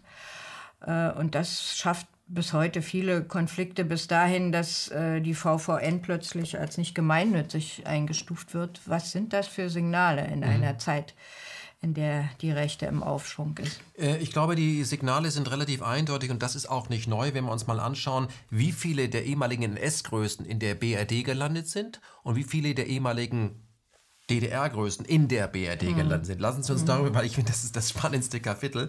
Ähm, wie viele derjenigen, die in äh, der DDR in irgendeiner Weise leitende Positionen haben, es in, die, in das wiedervereinigte Deutschland geschafft? Gibt es Zahlen? Wie viel Prozent sind das? 20, 30, 40? Ach so, Sie meinen jetzt ja, DDR-Funktionsträger? Ja, genau. Wie viele, wie viele haben es hier geschafft oder anders, wie viele wurden entsorgt? Naja, so gut wie alle. Also wir kennen ja die Zahlen bis heute, äh, dass bis heute in Führungsgremien Ostdeutsche extrem unterrepräsentiert sind. Klar, einige wenige, auch sehr repräsentative, haben es geschafft, von Angela Merkel, Gauck, äh, Gauck ähm, bis zum Chef der Bundeszentrale für politische Bildung, der seine Arbeit eigentlich ganz gut macht. Mhm. Ähm, Aber das sind die Ausnahmen. Das sind Ausnahmen und Merkel hat sich ja auch nie sehr als Ostdeutsche profiliert, sondern äh, hat sich doch eher als in der bundesdeutschen Tradition stehend verstanden. Ähm, aber Ihre Frage lief ja darauf hinaus, dass die DDR-Elite deutlich gründlicher entsorgt wurde als mhm. damals die NS-Elite, habe ich so verstanden. Ja, ne? Da wurden nämlich 80 Prozent übernommen. Das ja, muss man sich mal vorstellen. Ja, das, also, Sie beschreiben ja, das Beispiel Globke. Jemand, der die, die Reichsrassegesetze mitgeschrieben mhm. hat, wird in der neuen BRD der zweite Mann hinter Adenauer. Mhm. Und das mhm. bleibt er auch. Ja, ja. Also ich, er hat ja, ja, auch, er war ja Jurist, er hat ja den 131er Artikel Grundgesetz mit initiiert, der vorschreibt, dass die äh, Funktionsträger übernommen werden müssen. Äh, und das ist natürlich mit großem Eifer dann auch in der Praxis geschehen. Mhm. Ich sage äh, nur äh, äh, hier ähm, Gehlen, also ja, ja. woraus der BND wird, wie viel in der mhm. Polizei, beim Militär übernommen Das war Standard. Das war Standard, das war Absicht. Ähm, ich bringe ja dazu auch Zahlen. Das war oft über 70 Prozent in einzelnen Institutionen. Äh, natürlich konnte auch die DDR nicht äh, völlig ohne NSDAP-Mitglieder auskommen, aber man hat doch sehr viel gründlicher aufgeräumt ähm, zum Beispiel äh, im inneren Sicherheitsbereich, Innenministerium, Stadtsicherheit, Polizei, waren es, wenn ich es jetzt richtig wiedergebe, wohl sieben Prozent. Ja. Und es waren keine hohen Funktionsträger wie ein Aber Herr Globke, sondern äh, es waren dann eben doch eher nominelle. Äh, ganz wenige aus der mittleren Schicht. Mhm. Aber Frau Dahn, wenn ich zwischenfragen darf, wie, wie kann der Westen, nenne ich ihn jetzt mal, es wagen, der DDR zu unterstellen, sie wäre antisemitisch gewesen, wäre mit dem äh, Erbe des dem gemeinsamen deutschen Erbe des Holocaust, sage ich mal, lässig umgegangen, während sie selber 80 Prozent der Altnazis übernommen hat. Und was Sie hier auch beschreiben, äh, wenn man äh, nachweisen kann, dass man bei irgendeiner SS-Staffel im Ausland war, kriegt man bis heute noch eine bessere Rente, als wenn man in der DDR gelebt und gearbeitet hat. Als ich das gelesen habe, habe ich das Buch weggelegt erstmal. Können Sie das nochmal? Ob das die Wirkung war, die ich beabsichtigt habe, aber ich wollte es zumindest ins mhm. Bewusstsein bringen. Also mhm. man kann ja gegen solche Behauptungen am besten mit Fakten. Mhm. Können Sie das nochmal ausführen? Das denke ich mir nicht aus. Äh, Sie meinen diese SS-Geschichte? Genau. Ja, in derselben Zeit, in der dann nach der Wende den Kämpfern gegen den Faschismus, was ein Status in der DDR war, die Sonderrenten aberkannt wurden von, glaube ich, 300 Mark, wurden fußend auf einem alten Führerbefehl, der gesagt hatte, ausländische freiwillige SS-Kämpfer müssen äh, rentenrechtlich genauso gestellt werden wie Deutsche. Darauf fußend ist völlig unnötigerweise äh, den äh, baltischen, äh, speziell den lettischen SS-Kämpfern eine nicht zu unterschätzende Rente nach der Wende zugebilligt worden, so zwischen 400 und 1200 äh, Mark im Monat, mhm. Ähm, weil man diesen einstigen Befehl offenbar einhalten wollte. also der Führerbefehl wird ja, nach der Wende durchgesetzt? Der wird durchgesetzt äh, in, einer, in einem Umfeld. Ähm, SS ist ja in den Nürnberger Prozessen als verbrecherische Organisation eingestuft worden, was in Lettland nun wirklich Grund hatte, denn dort sind Juden aus ganz Europa hin transportiert worden, weil die Erschießungskommandos so gut funktionierten. Ausgerechnet ohne Einzelfallprüfung, inwieweit man daran beteiligt war, jetzt doch relativ hohe Renten auszuzahlen, ist schon ein starkes Stück. Mhm. Also das hat äh, ganz klar, geprägte Ostdeutsche, die das verfolgt haben, nicht alle hat es interessiert, schon sehr irritiert. Und unlängst wurde erst bekannt, dass auch das belgische Parlament sich aufgeregt hat, als bekannt wurde, dass den letzten belgischen Kämpfern der Waffen-SS genau solche Renten seit Jahren gezahlt mhm. werden. Aber Frau Dahn, ist ganz wichtig, dass wir das vielleicht nochmal sagen. Ja? Das, ähm, ich glaube, das äh, zeigt so ein bisschen, äh, was man vielleicht hier nicht so das ist ein Signal. Mhm. Also wenn du bei der SS warst, wirst mhm. du nach der Wende kriegst du eine fürstliche Rente. Mhm. Wenn du aber in der DDR warst, dann wirst du bestraft. Das muss also schlimmer sein. Das ist äh, schlimmer. Äh, bei dem totalitären Antikommunismus, wie Günter Gauss ihn mal nannte, der Bundesrepublik. Äh, ja, wenn man in der DDR war oder auch wenn man in der Bundesrepublik Kommunist war, wenn man sich äh, nach dem Krieg beteiligt hat an Landesparlamenten oder mhm. so. Ähm, selbst wenn man ähm, ein jüdischer Kommunist war, ich kenne einige solche Fälle im Bekanntenkreis, hat man keinerlei Entschädigung bekommen, mhm. weil Kommunist sein war schlimmer als der Anspruch, in einem KZ gewesen zu sein und äh, dafür irgendeine Art Entschädigung. Also mhm. als Kommunist war man von jeglicher Art von Wiedergutmachung ausgeschlossen. Mhm. Das lasse ich mal so stehen. Es gibt in Ihrem Buch äh, zwei persönliche Begegnungen, die Sie beschreiben. Da habe ich dann auch gelächelt. Mhm. Ja. Äh, es gibt ein äh, Treffen, Sie treffen auf Herrn Schäuble und es gibt etwas, Sie treffen auf den Herrn Weizsäcker. Weizsäcker hat 85 ja diese legendäre Rede gehalten. Da spricht er von Befreiung, wenn ich das richtig sehe. Ja, er hat zum ersten Mal für die Bundesrepublik gesagt, man müsste diesen Tag doch als Tag der Befreiung ansehen. Den 8. Mai 45. Den 8. Mai 45. Sie saßen neben die Rote Armee ja äh, also den Krieg beendet hat. Mhm. Also dies als Befreiung zu mhm. akzeptieren. Ja. Sie saßen neben Weizsäcker und haben ihm was geantwortet? Äh, ja, ich beschreibe da eine Gelegenheit, äh, wo ich genutzt habe, ihm zu sagen, auch ein bisschen mit Hemmungen, ob man sich das wagen darf, ähm, ihm zu danken für diese Rede, die hm. ich mutig fand und gleichzeitig zu sagen, dass in der DDR der 8. Mai seit Anfang der 50er Jahre ein Tag der Befreiung war. Mhm. Und zu meiner Erleichterung hat er aufgelacht, aber hat es also nicht äh, irgendwie despektierlich. despektierlich gesehen. Und danach ist er aber ganz ruhig geworden und hat mich erstaunt länger angeguckt. Und ich merkte, das hat er bisher offenbar so nicht wahrgenommen und reflektiert, dass das für die Ostdeutschen jetzt nicht der große neue Durchbruch war, diese Sicht auf Geschichte. Mhm. Wie war Ihr Zusammentreffen mit Herrn Schäuble? Sie mögen sich nicht wirklich, kann man sagen. Äh, ach, ich fand es erstmal gut, dass er äh, den Vorschlag des Stern zum 20. Jahrestag äh, der Einheit gefolgt ist, um mit mir ein Streitgespräch zu machen. Also Mumm in den Knochen hat er schon. Ja, mhm. naja, Mumm braucht man Mumm, um mit mir zu reden, ja. das weiß ich nicht. Also er ist natürlich auch ein sehr rhetorisch begabter Kerl. Äh, vielleicht brauchte ich mehr Mumm, mhm. weil ich schon wollte, ein paar Sachen loszuwerden. Ja, und äh, wir haben uns dann unter der Regie des Stern, ähm, weiß nicht, über eine Stunde wohl auch ähnlich wie hier. Der Stern nannte es dann ein ungewöhnlich, ungewöhnlich heftiges Streitgespräch, aus dem er dann auch sechs Seiten in einer Sondernummer gebracht hat, gestritten, ja. Und Auszüge daraus äh, daran erinnere ich nochmal in dem Buch. Ja. Mhm. Ich kann nur raten, die Passage durchzulesen, weil ähm, es gibt zwei, drei Dinge, wo sie sich einig sind, aber vieles, wo es auseinander liegt. Und ich glaube, dazwischen irgendwo ähm, liegt die Wahrheit.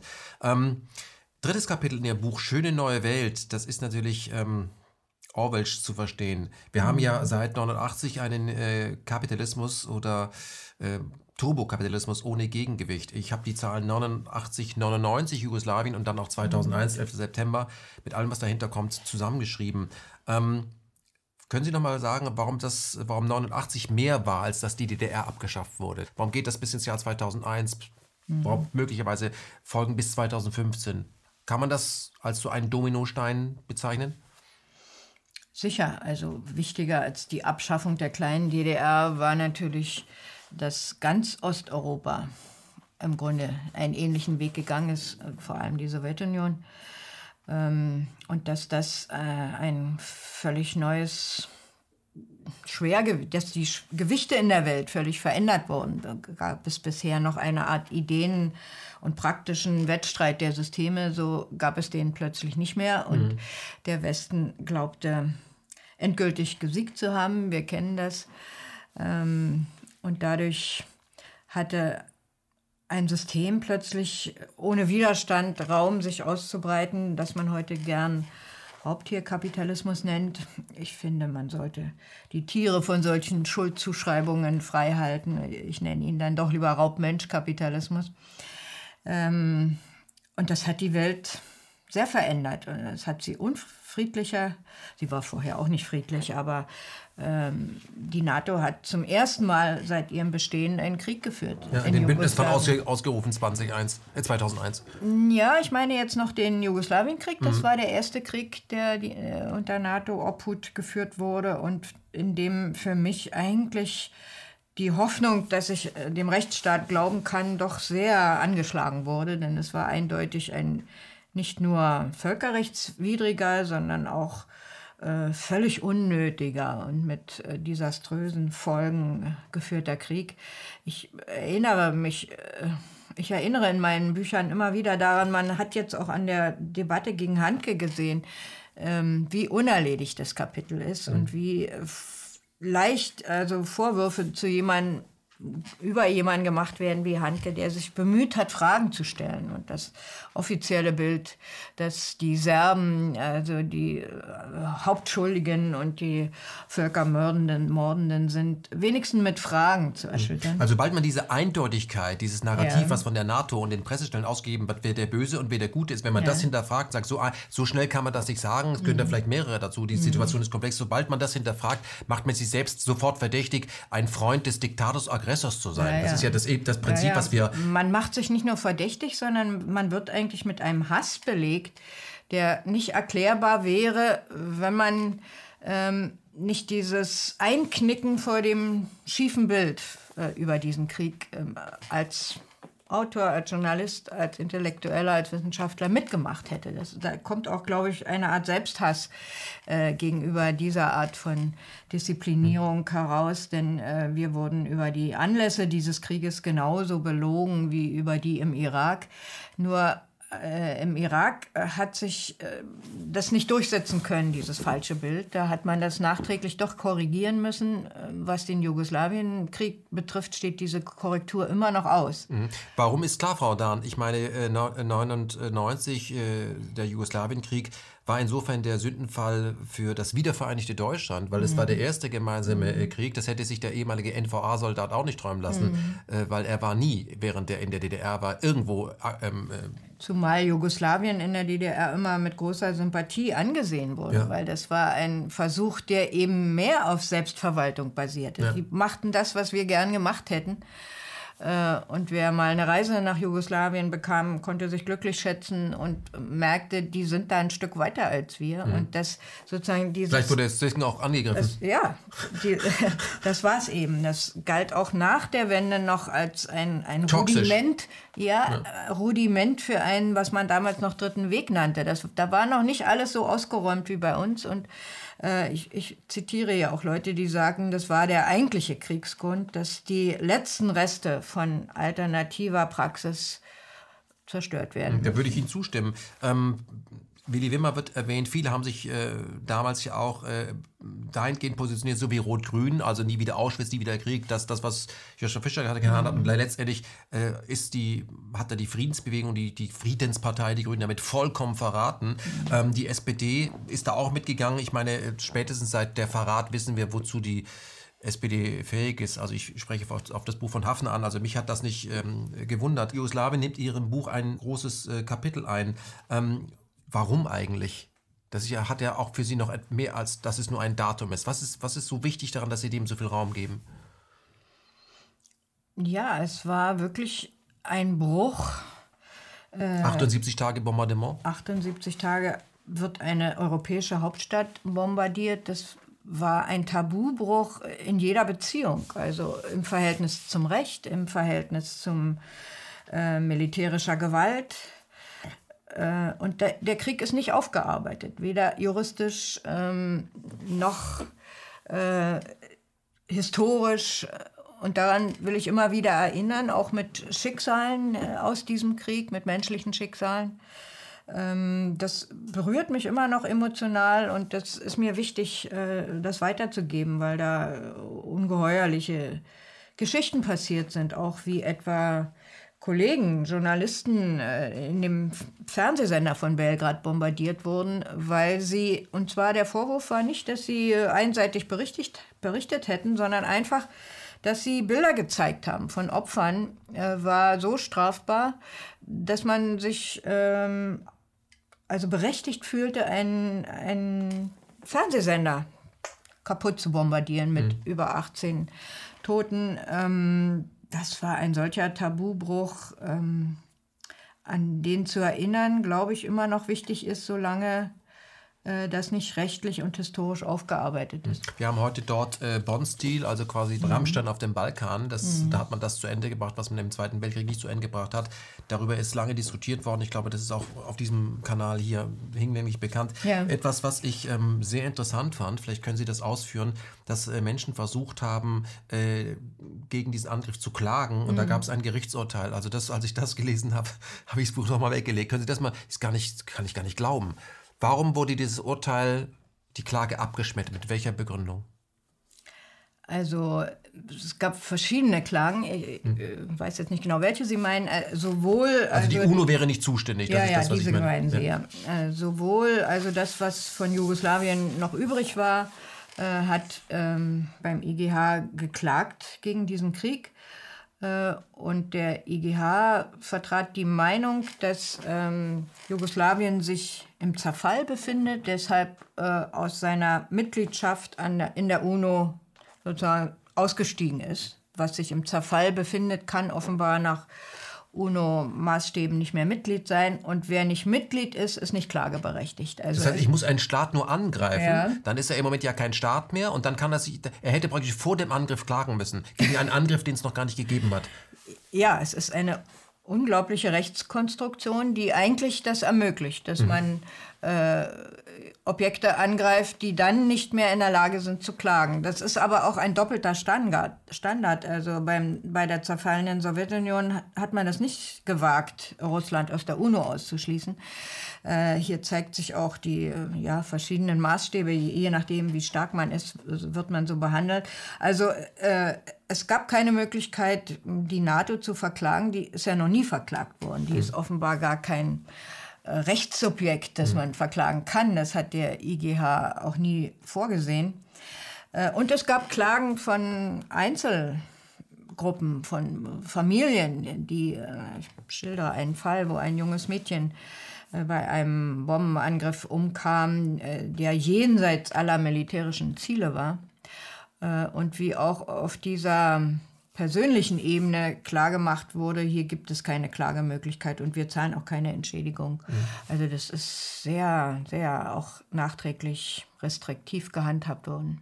Das ist Imperialismus, würde ich mal sagen. Das ist äh, Faschismus, das ist die, ja, das Recht des Stärkeren. Ich habe ja, ja, aber ich habe doch äh, irgendwie die Illusion gehabt, dass auch, ich habe immer auf internationales Recht gesetzt und gedacht, der IGH ist wichtig, dass eben den Schwachen auch mit Recht geholfen wird. Aber ich zitiere dann auch äh, Carla Del Ponte, die sagt, wir haben anderes zu tun, als unsere Hauptverbündeten und auch Geldgeber dann, also wie Amerika, ja.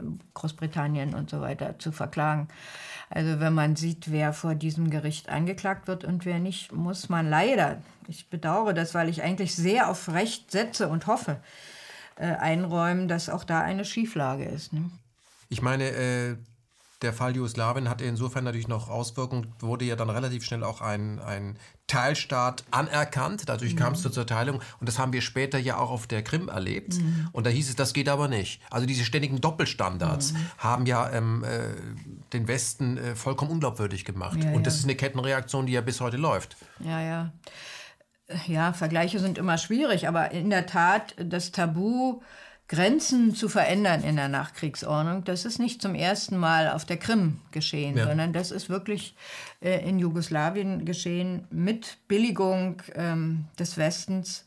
Ähm, ja, diese doppelten Standards sind etwas, was nicht nur mich, sondern viele Leute ärgert, weil sie, ja, sie sagen, es ist das Recht des Stärkeren Wobei das Recht eigentlich auf der Seite der Schwächeren stehen sollte. Dafür, Dafür ist, ist, es gemacht. gemacht. Ne? Wenn Sie über solche Themen mit äh, Intellektuellen sprechen, gibt es irgendwelche Menschen in Parteien, wo Sie sagen, die sehen das ähnlich wie Sie oder wird es äh, sogar bei den Linken schwierig, äh, dort Menschen zu finden, die das ähnlich sehen wie Sie?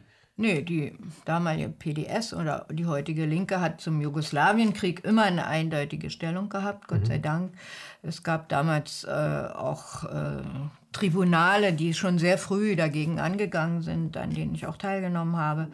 Äh, in dem Punkt äh, hatte ich da immer Verständnis und Unterstützung. Mhm. Es gab auch Konservative wie Gauweiler und Willy Wimmer, ja, die das ähnlich sehen. Aber bei den Grünen gibt es da jemanden, der das ähnlich sieht oder bei der SPD? Fragen Sie doch da. okay. Doch bei der SPD auf jeden Fall, das habe ich miterlebt. Äh, ich bin ja auch äh, in dem Willy Brandt-Kreis, der eine Art Gesprächskreis ist zwischen allen möglichen linken Vagabundierenden.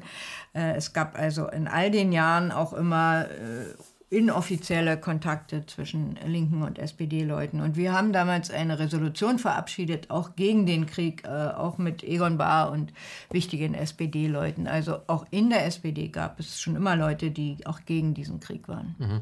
Würden Sie sagen, dieser Krieg war der Beginn dessen, was man sagen kann, der langsame und hochbeschleunigte Weg in den Faschismus? Hochbeschleunigter Weg in den Faschismus. Weil die immer mehr Kriege führen.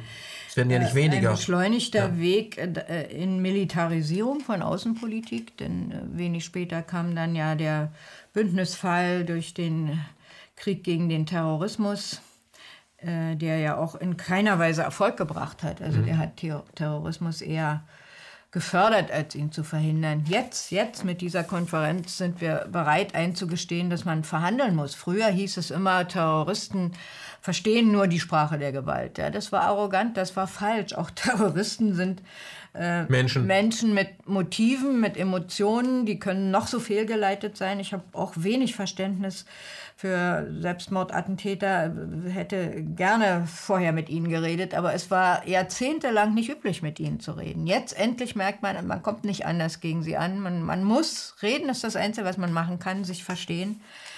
Äh, insofern war das ein Weg ähm, ja, in dieses beschleunigte Missverständnis, dass man anderen mit Gewalt den eigenen Willen aufzwängen kann. Wir haben im Grunde 30 Jahre verloren, mit Vernunft vorzugehen. Und das ist das, was ich auch bedauere in meiner Bilanz, dieser Zeitverlust. Mhm. Äh, Aber Sie müssen doch eingestehen, wenn Sie sich mal anschauen, was äh, der Westen ähm, an Failstates hinterlassen hat, dass wir erst jetzt anfangen zu reden, weil wir trotzdem gegen diese Sandalenkrieger nicht gewinnen.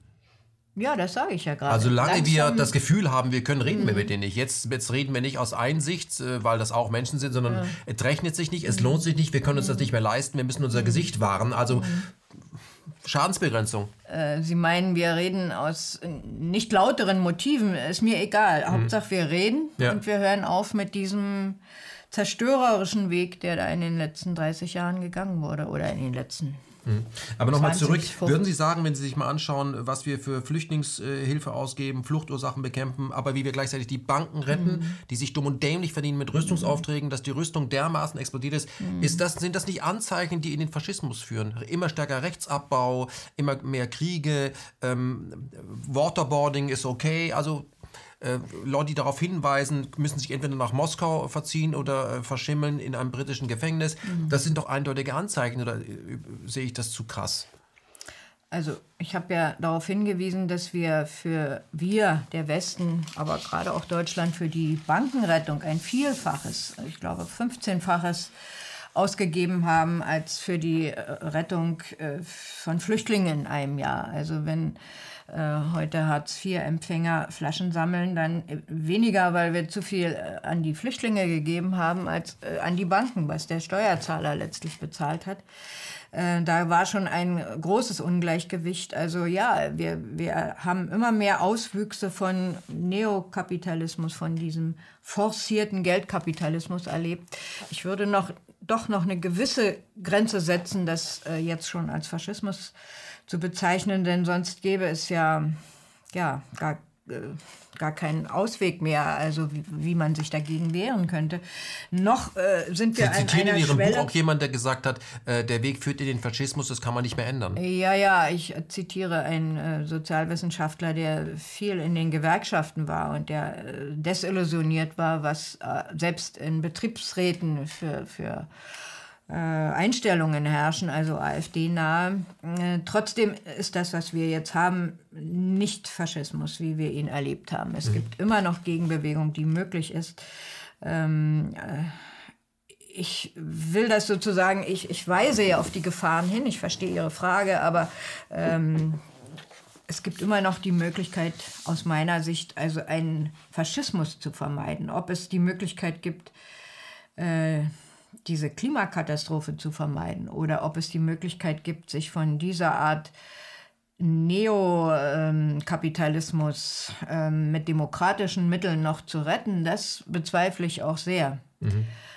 Äh, Aber welche Mittel hätten wir denn, wenn wir keine demokratischen mehr haben? Das ist, das ist die Frage. Mit demokratischen, also ich verweise ja darauf, dass der Kapitalismus sich durch eine Verrechtlichung von Privilegien nicht nur von Privilegien, sondern von diesem, ähm, von dieser kapitalistischen Logik, die auf Wachstum setzt und auf Maximalprofit.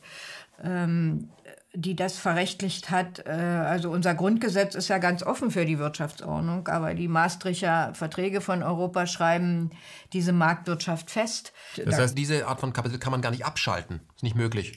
naja, abschalten sowieso nicht. Ja. Aber äh, es wäre ja, hätte, man hätte ja denken können, man kann sie abwählen. Aber die ganzen Mechanismen, die wir beobachten, ähm, zeigen ja, dass man mit Wahlen an Systemfragen sehr schwer herankommt. Mhm. Äh, und natürlich bin ich nicht für einen bewaffneten Aufstand oder so, aber wo, wo ist hier die Schwelle? Und das ist ja im Moment die Grundfrage, die auch die mir natürlich sehr sympathischen äh, jungen Leute bei Fridays äh, for Future oder die Extinction Rebellion, die noch etwas radikaler sind, stellen. Äh, wir brauchen einen Systemwechsel. Wir, ja, und wie äh, kriegt man das hin? Also bisher ist es eigentlich also ziviler Ungehorsam ist das Mindeste. Das, was in der DDR zum Schluss getan wurde, das wurde ja auch nicht genehmigt von oben. Zunächst nicht. Äh, ja. Zunächst wurden die Bürgerbewegungen nicht zugelassen, ja. aber dann relativ bald doch bis hin zu der Großdemo am 4. November, die dann nicht nur genehmigt, sondern sogar vom Staatsfernsehen übertragen wurde. Hm. Aber Sie hätten es äh, auch gemacht ohne Genehmigung. Ja. Davon gehe ich doch stark aus. Ja, ja, ja, ja. Aber das ist, das ist jetzt eine sehr zentrale Frage, über die ich durchaus auch nicht am Ende meiner Überlegungen bin oder glaube, ähm, äh, besonders äh, kluge äh, Weisheiten ablassen zu können, denn ich habe es ja in den 30 Jahren erlebt. Also was ist denn geworden aus, aus diesen allen wunderbaren, hoffnungsvollen Bewegungen? Ich weiß gar nicht mehr, wie viel Reden ich bei Attack-Kongressen äh, gehalten habe, wo man also ich, es war auch eine internationale Bewegung und man hat äh, gehofft, äh, man äh, könnte wenigstens in dieser Hauptforderung der Besteuerung von Finanzgeschäften mhm. vorankommen. Das konnte man bis heute nicht hm. wirklich durchsetzen. Dann halten wir fest, das ist keine Demokratie, was wir haben. Äh, Wenn die Mehrheit sich nicht naja, durchsetzen nee, kann nee, und das, was die wenigen... Ich weiß nicht, ob Attac die Mehrheit war, aber hm. es war sehr plausibel, was sie wollten und es ist ruhig geworden um diese gute Bewegung und es wird ihnen auch die Gemeinnützigkeit aberkannt. Das sind beunruhigende Zeichen. Oder warum ist so eine internationale Bewegung wie die Occupy-Bewegung, auf die wir auch große Hoffnungen gesetzt haben, warum ist es auch um sie so ruhig geworden, obwohl sie die sehr plausible Forderung am Ende hatten, Occupy the Law. Mhm. Aber genau das äh, soll nicht geschehen. Und das ist aber der Weg, den ich für den richtigen halte. Ähm, Hannah Arendt, in, Hannah Arendt in dem erwähnten Buch über die Revolution sagt, äh, das Revolutionäre in modernen Gesellschaften ist die Eroberung der Gesetz- und Verfassungsgebung. Also das ist auch ein Weg, der mühsam ist, der nicht mit Gewalt, äh, also ein demokratischer Weg, aber der bisher immer unterbunden wurde, der nie geglückt ist. Mhm. Deshalb ähm, das zeigt aber, wie wichtig ist, der ist, dass der immer bekämpft wird. Ja, das ist mhm. richtig. Er wird mhm. bekämpft, weil es eine Möglichkeit wäre, Machtverhältnisse zu ändern. Dazu bräuchte man Mehrheiten, dazu bräuchte man möglicherweise Medien, die weniger an der Verteidigung des Status quo interessiert sind. Man bräuchte mutigere Richter, die nicht äh, sich als politisches Amt verstehen, die müssen naja, wirklich unabhängig Richter, wären. Nee, nee, Richter müssen sich an die bestehenden Gesetze halten. Mhm. Also äh, die sozusagen andere Gesetze sind auch für die Richter wichtig. Die würden vielleicht manchmal gern anderes Recht sprechen, aber ihr Beruf ist nun mal, diese Gesetze einzuhalten. Also das ist ähm, für mich ein, ein, auch ein denkbarer Weg, andere äh, Zustände zu erreichen. Aber der ist weit, der ist schwierig, da muss man sich auch sachkundig machen. Ähm, Leute meiner Profession setzen ja doch immer noch auf Aufklärung, auf politische Bildung. Ähm, also ich will damit sagen, es ist nicht völlig aussichtslos, aber es ist schwierig und äh, wer Realist ist, ist heutzutage wohl eher Pessimist. Hm. Ich möchte trotzdem zum Schluss dieses Gesprächs auf etwas kommen, was ich als äh, Road to Armageddon gesehen habe. Also wir sehen ja, der Atomdeal wird gebrochen, die INF-Verträge werden äh, ausgesetzt, gekündigt mhm. durch die Vereinigten Staaten. Wir haben 99 den Balkan, wir haben Osteuropa, wir haben die Ukraine, wir haben Russland, wir haben äh, seit 2003 mindestens Middle East, haben wir im Grunde ja schon seit 53 mhm. Iran. Ähm, alles bewegt sich klar natürlich auch auf China zu. Wir haben plötzlich Riesenprobleme in Taiwan. Wir haben äh, Frau Göring-Eckardt der Grünen, die sagt, man muss in Hongkong unbedingt was machen äh, nämlich die Seidenstraße verhindern letztendlich und kommt dann eben mit äh, Frauenrechte stärken, äh, Menschenrechte stärken, warum immer mit Flugzeugträgern, frage ich mich. Ähm, das zeigt doch ganz klar, dass wir auf Krieg setzen, unser System. Wir, wir nennen es nur anders, wir nennen es ähm, Peacekeeping Operations. Ja, und zwar Krieg in den verschiedensten Formen. Also was jetzt im Jemen läuft, dazu gibt es ja auch ein Kapitel. Ja. Das ist eine Art von ökonomischem Genozid, was da läuft. Das kriegen wir hier gar nicht mit. Ähm, ich war zweimal im Jemen mit äh, Schriftstellerdelegationen und hatte noch Kontakte auch mit Dolmetschern, äh, so dass ich ganz gut nachvollziehen kann, was da wirklich läuft im Moment. Äh, das kriegen wir nicht mit, dass die Hauptstadt Sanaa schon vor drei Jahren wurde die Wasserversorgung in diesem heißen Wüstenstadt völlig bombardiert. Man kann da Hunderttausende Menschen nur noch aus Wassertanks versorgen seit Jahren. Dieses Wasser ist natürlich bakteriell verseucht. Äh, die Leute werden krank.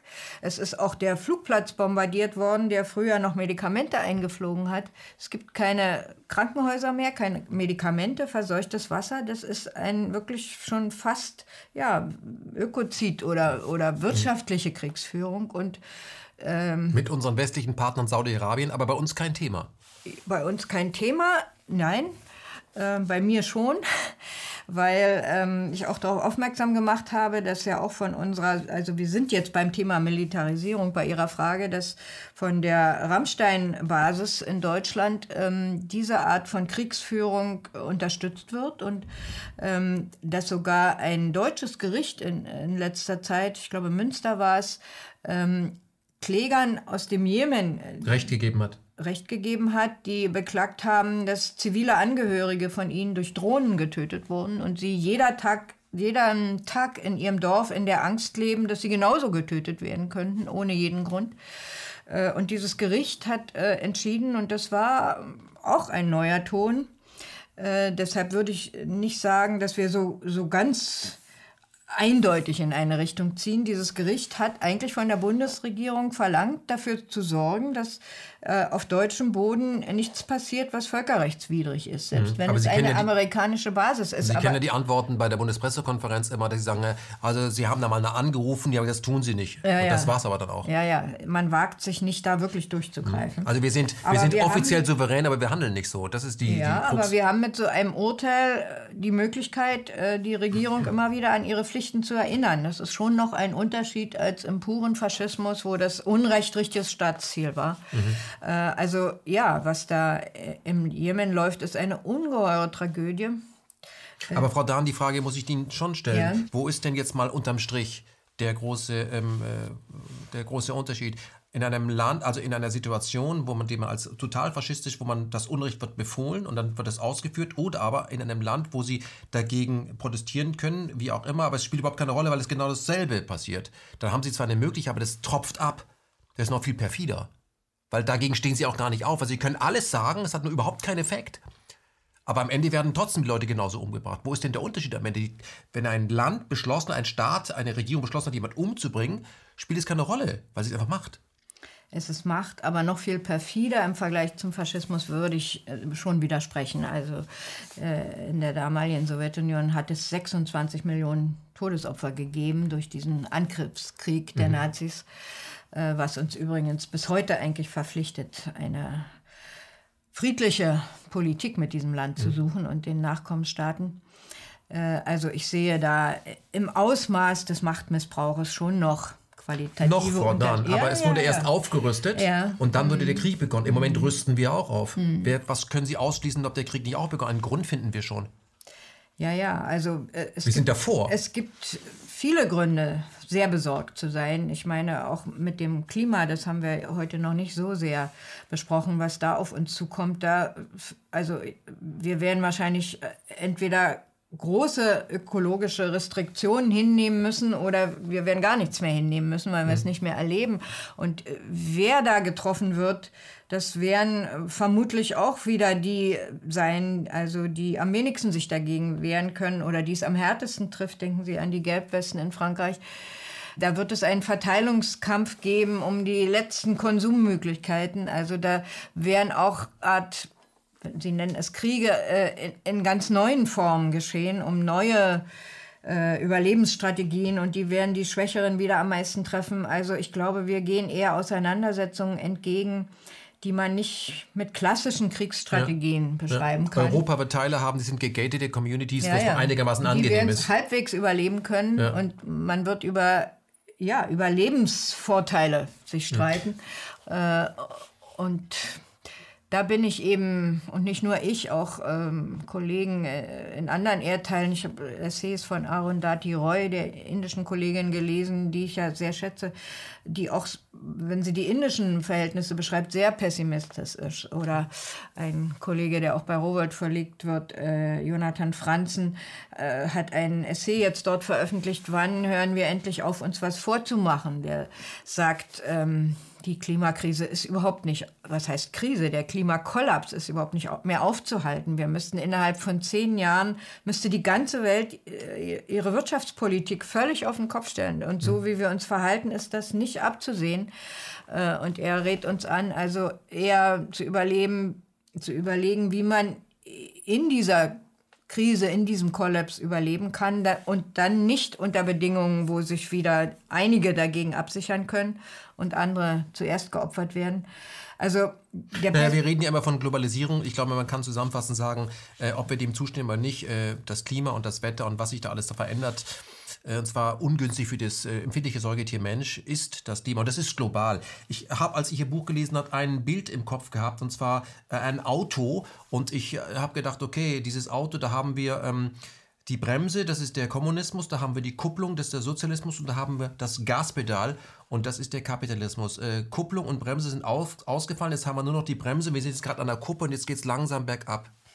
Würden Sie dieser Metapher zustimmen? Ist da was dran? Ja, Metaphern sind immer hübsch, aber auch so ein bisschen, bisschen Die werden schwierig. schneller. Ja, ja, also ich verstehe, dass Sie sozusagen mhm. äh, den Sozialismus, Kommunismus als ähm, Bremse in dem Sinne, dass es noch eine Konkurrenz gibt, dass mhm. es noch äh, eine Art von Zügel gab, die ja. Auswüchse des Kapitalismus. Und auch nicht jede Kurve mit der Endgeschwindigkeit zu nehmen. Vielleicht abzubremsen. Mhm. Ähm, ja, im Moment werden wir schneller. Ähm, es gibt die Grundhaltung, wo Gefahr droht, wächst das Helfende auch. Ähm, in dem Sinne, also will ich es nicht völlig ausschließen, dass wir sozusagen in Ihrem Bild bleibend die Kurve noch kriegen. Äh, aber die Wahrscheinlichkeit ist im Moment nicht sehr groß und es ist, ist eine Grundfrage auch für schreibende Menschen. Äh, soll man das aussprechen? Soll man, jung, soll man junge Leute damit irritieren oder gar entmotivieren? Oder ist es sogar besser, äh, zu sagen, Hoffnung braucht auch diesen ganz scharfen Blick auf die Realität. Sie muss aussprechen, wo wir vor diesem Abgrund stehen und ob das nicht sogar motivierender für Aktivitäten ist, als in der Illusion zu bleiben, ach, das werden wir schon hinkriegen. Hm. Frau Daniela Dahn, vielen Dank, dass Sie hierher gefunden haben mit Ihrem aktuellen achten Buch, das doch weit über das hinausgeht, womit wir begonnen haben, DDR, nämlich für was das eigentlich steht. Abbruch der DDR, Mauerfall und was sich in Europa abspielt. Der Schnee von gestern ist die Sintflut von heute. Eine letzte Frage an Sie. Der dritte Weg, das war ja auch mal ein, ein Konzept, mit dem man zumindest äh, gearbeitet hat. Ähm, Sie beschreiben zwei, drei Beispiele, wo das zumindest versucht wird. Ähm, wie müsste Ihrer Meinung nach der dritte Weg aussehen, damit dieser Planet eine Chance hat? Gibt es da überhaupt ein Patentrezept oder sind Sie da auch selbst ratlos? Können Sie ein Beispiel nennen, wir sagen, das könnte uns in die richtige Richtung bringen? Ja, ich weiß nicht, ob so ein Weg mit einem Beispiel zu beschreiben ist. Ähm, das ist natürlich die schwierigste Frage überhaupt im Moment, die Sie mir da stellen. Ich habe es schon befürchtet.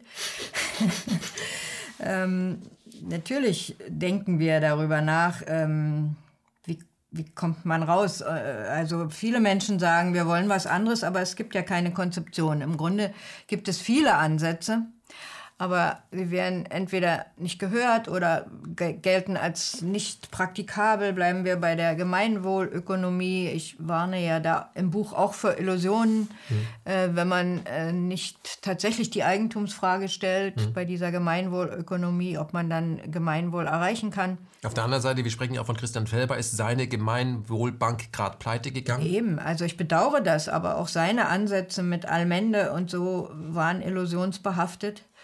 Ähm, Intellektuelle wie Wolfgang Streeck sprechen jetzt schon von einem neuen alltäglichen Kommunismus, also mhm. gewagtes Wort. Ja. Äh, und er spricht auch von ähm, Sozialisierung der Grundindustrien und der Banken. Das finde ich interessant. Äh, gewundert hat mich nur, dass er so tut, als ob es das weder in Gedanken noch in Praxis äh, noch nie gab, als ob es das was völlig Neues ist. Ich plädiere dann doch dafür, dass was gewagt wurde und was zunächst schiefgegangen ist, was aber kein endgültiger Beweis für irgendwas ist, dass man sich das nochmal genau anguckt und analysiert, ähm, weil Scheitern geht schneller als Gewinnen. Mhm. Wir müssen also das, was an mutigen Versuchen da war, ja, nicht einfach wegwischen und so tun, wir fangen nochmal am Nullpunkt an, sondern gucken, was in allen Systemen das Beste ist. Es gibt sehr innovative Dinge, die im Kapitalismus funktionieren, dass der Einzelne motiviert wird, mhm sich die Krempel, Ärmel hochzukrempeln, ohne auf einen staatlichen Befehl oder ist das erlaubt? Ja. Gibt auch solche Dinge, wie teilen, ich kann es, ja. sage ich jetzt mal, im ja. Kapitalismus, im Sozialismus eben, dass man aufeinander aufpasst, vielmehr. Man kann in allen Systemen, wenn man möchte, etwas finden und sagen, lass uns da etwas Gemeinsames es draus geht zusammenbauen. Da aber jetzt auch nicht um irgendetwas. Natürlich gibt es viele hm. konkrete, praktische Dinge, die helfen, aber alle, die über eine Alternative reden, kommen eigentlich an der Frage von Gemeineigentum nicht vorbei. Mhm.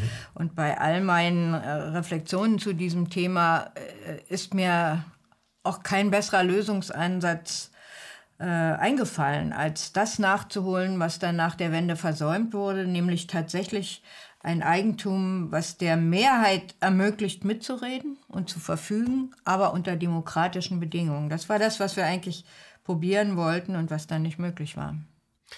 Frau Dahn, ich bedanke mich ganz herzlich fürs Kommen. Gern.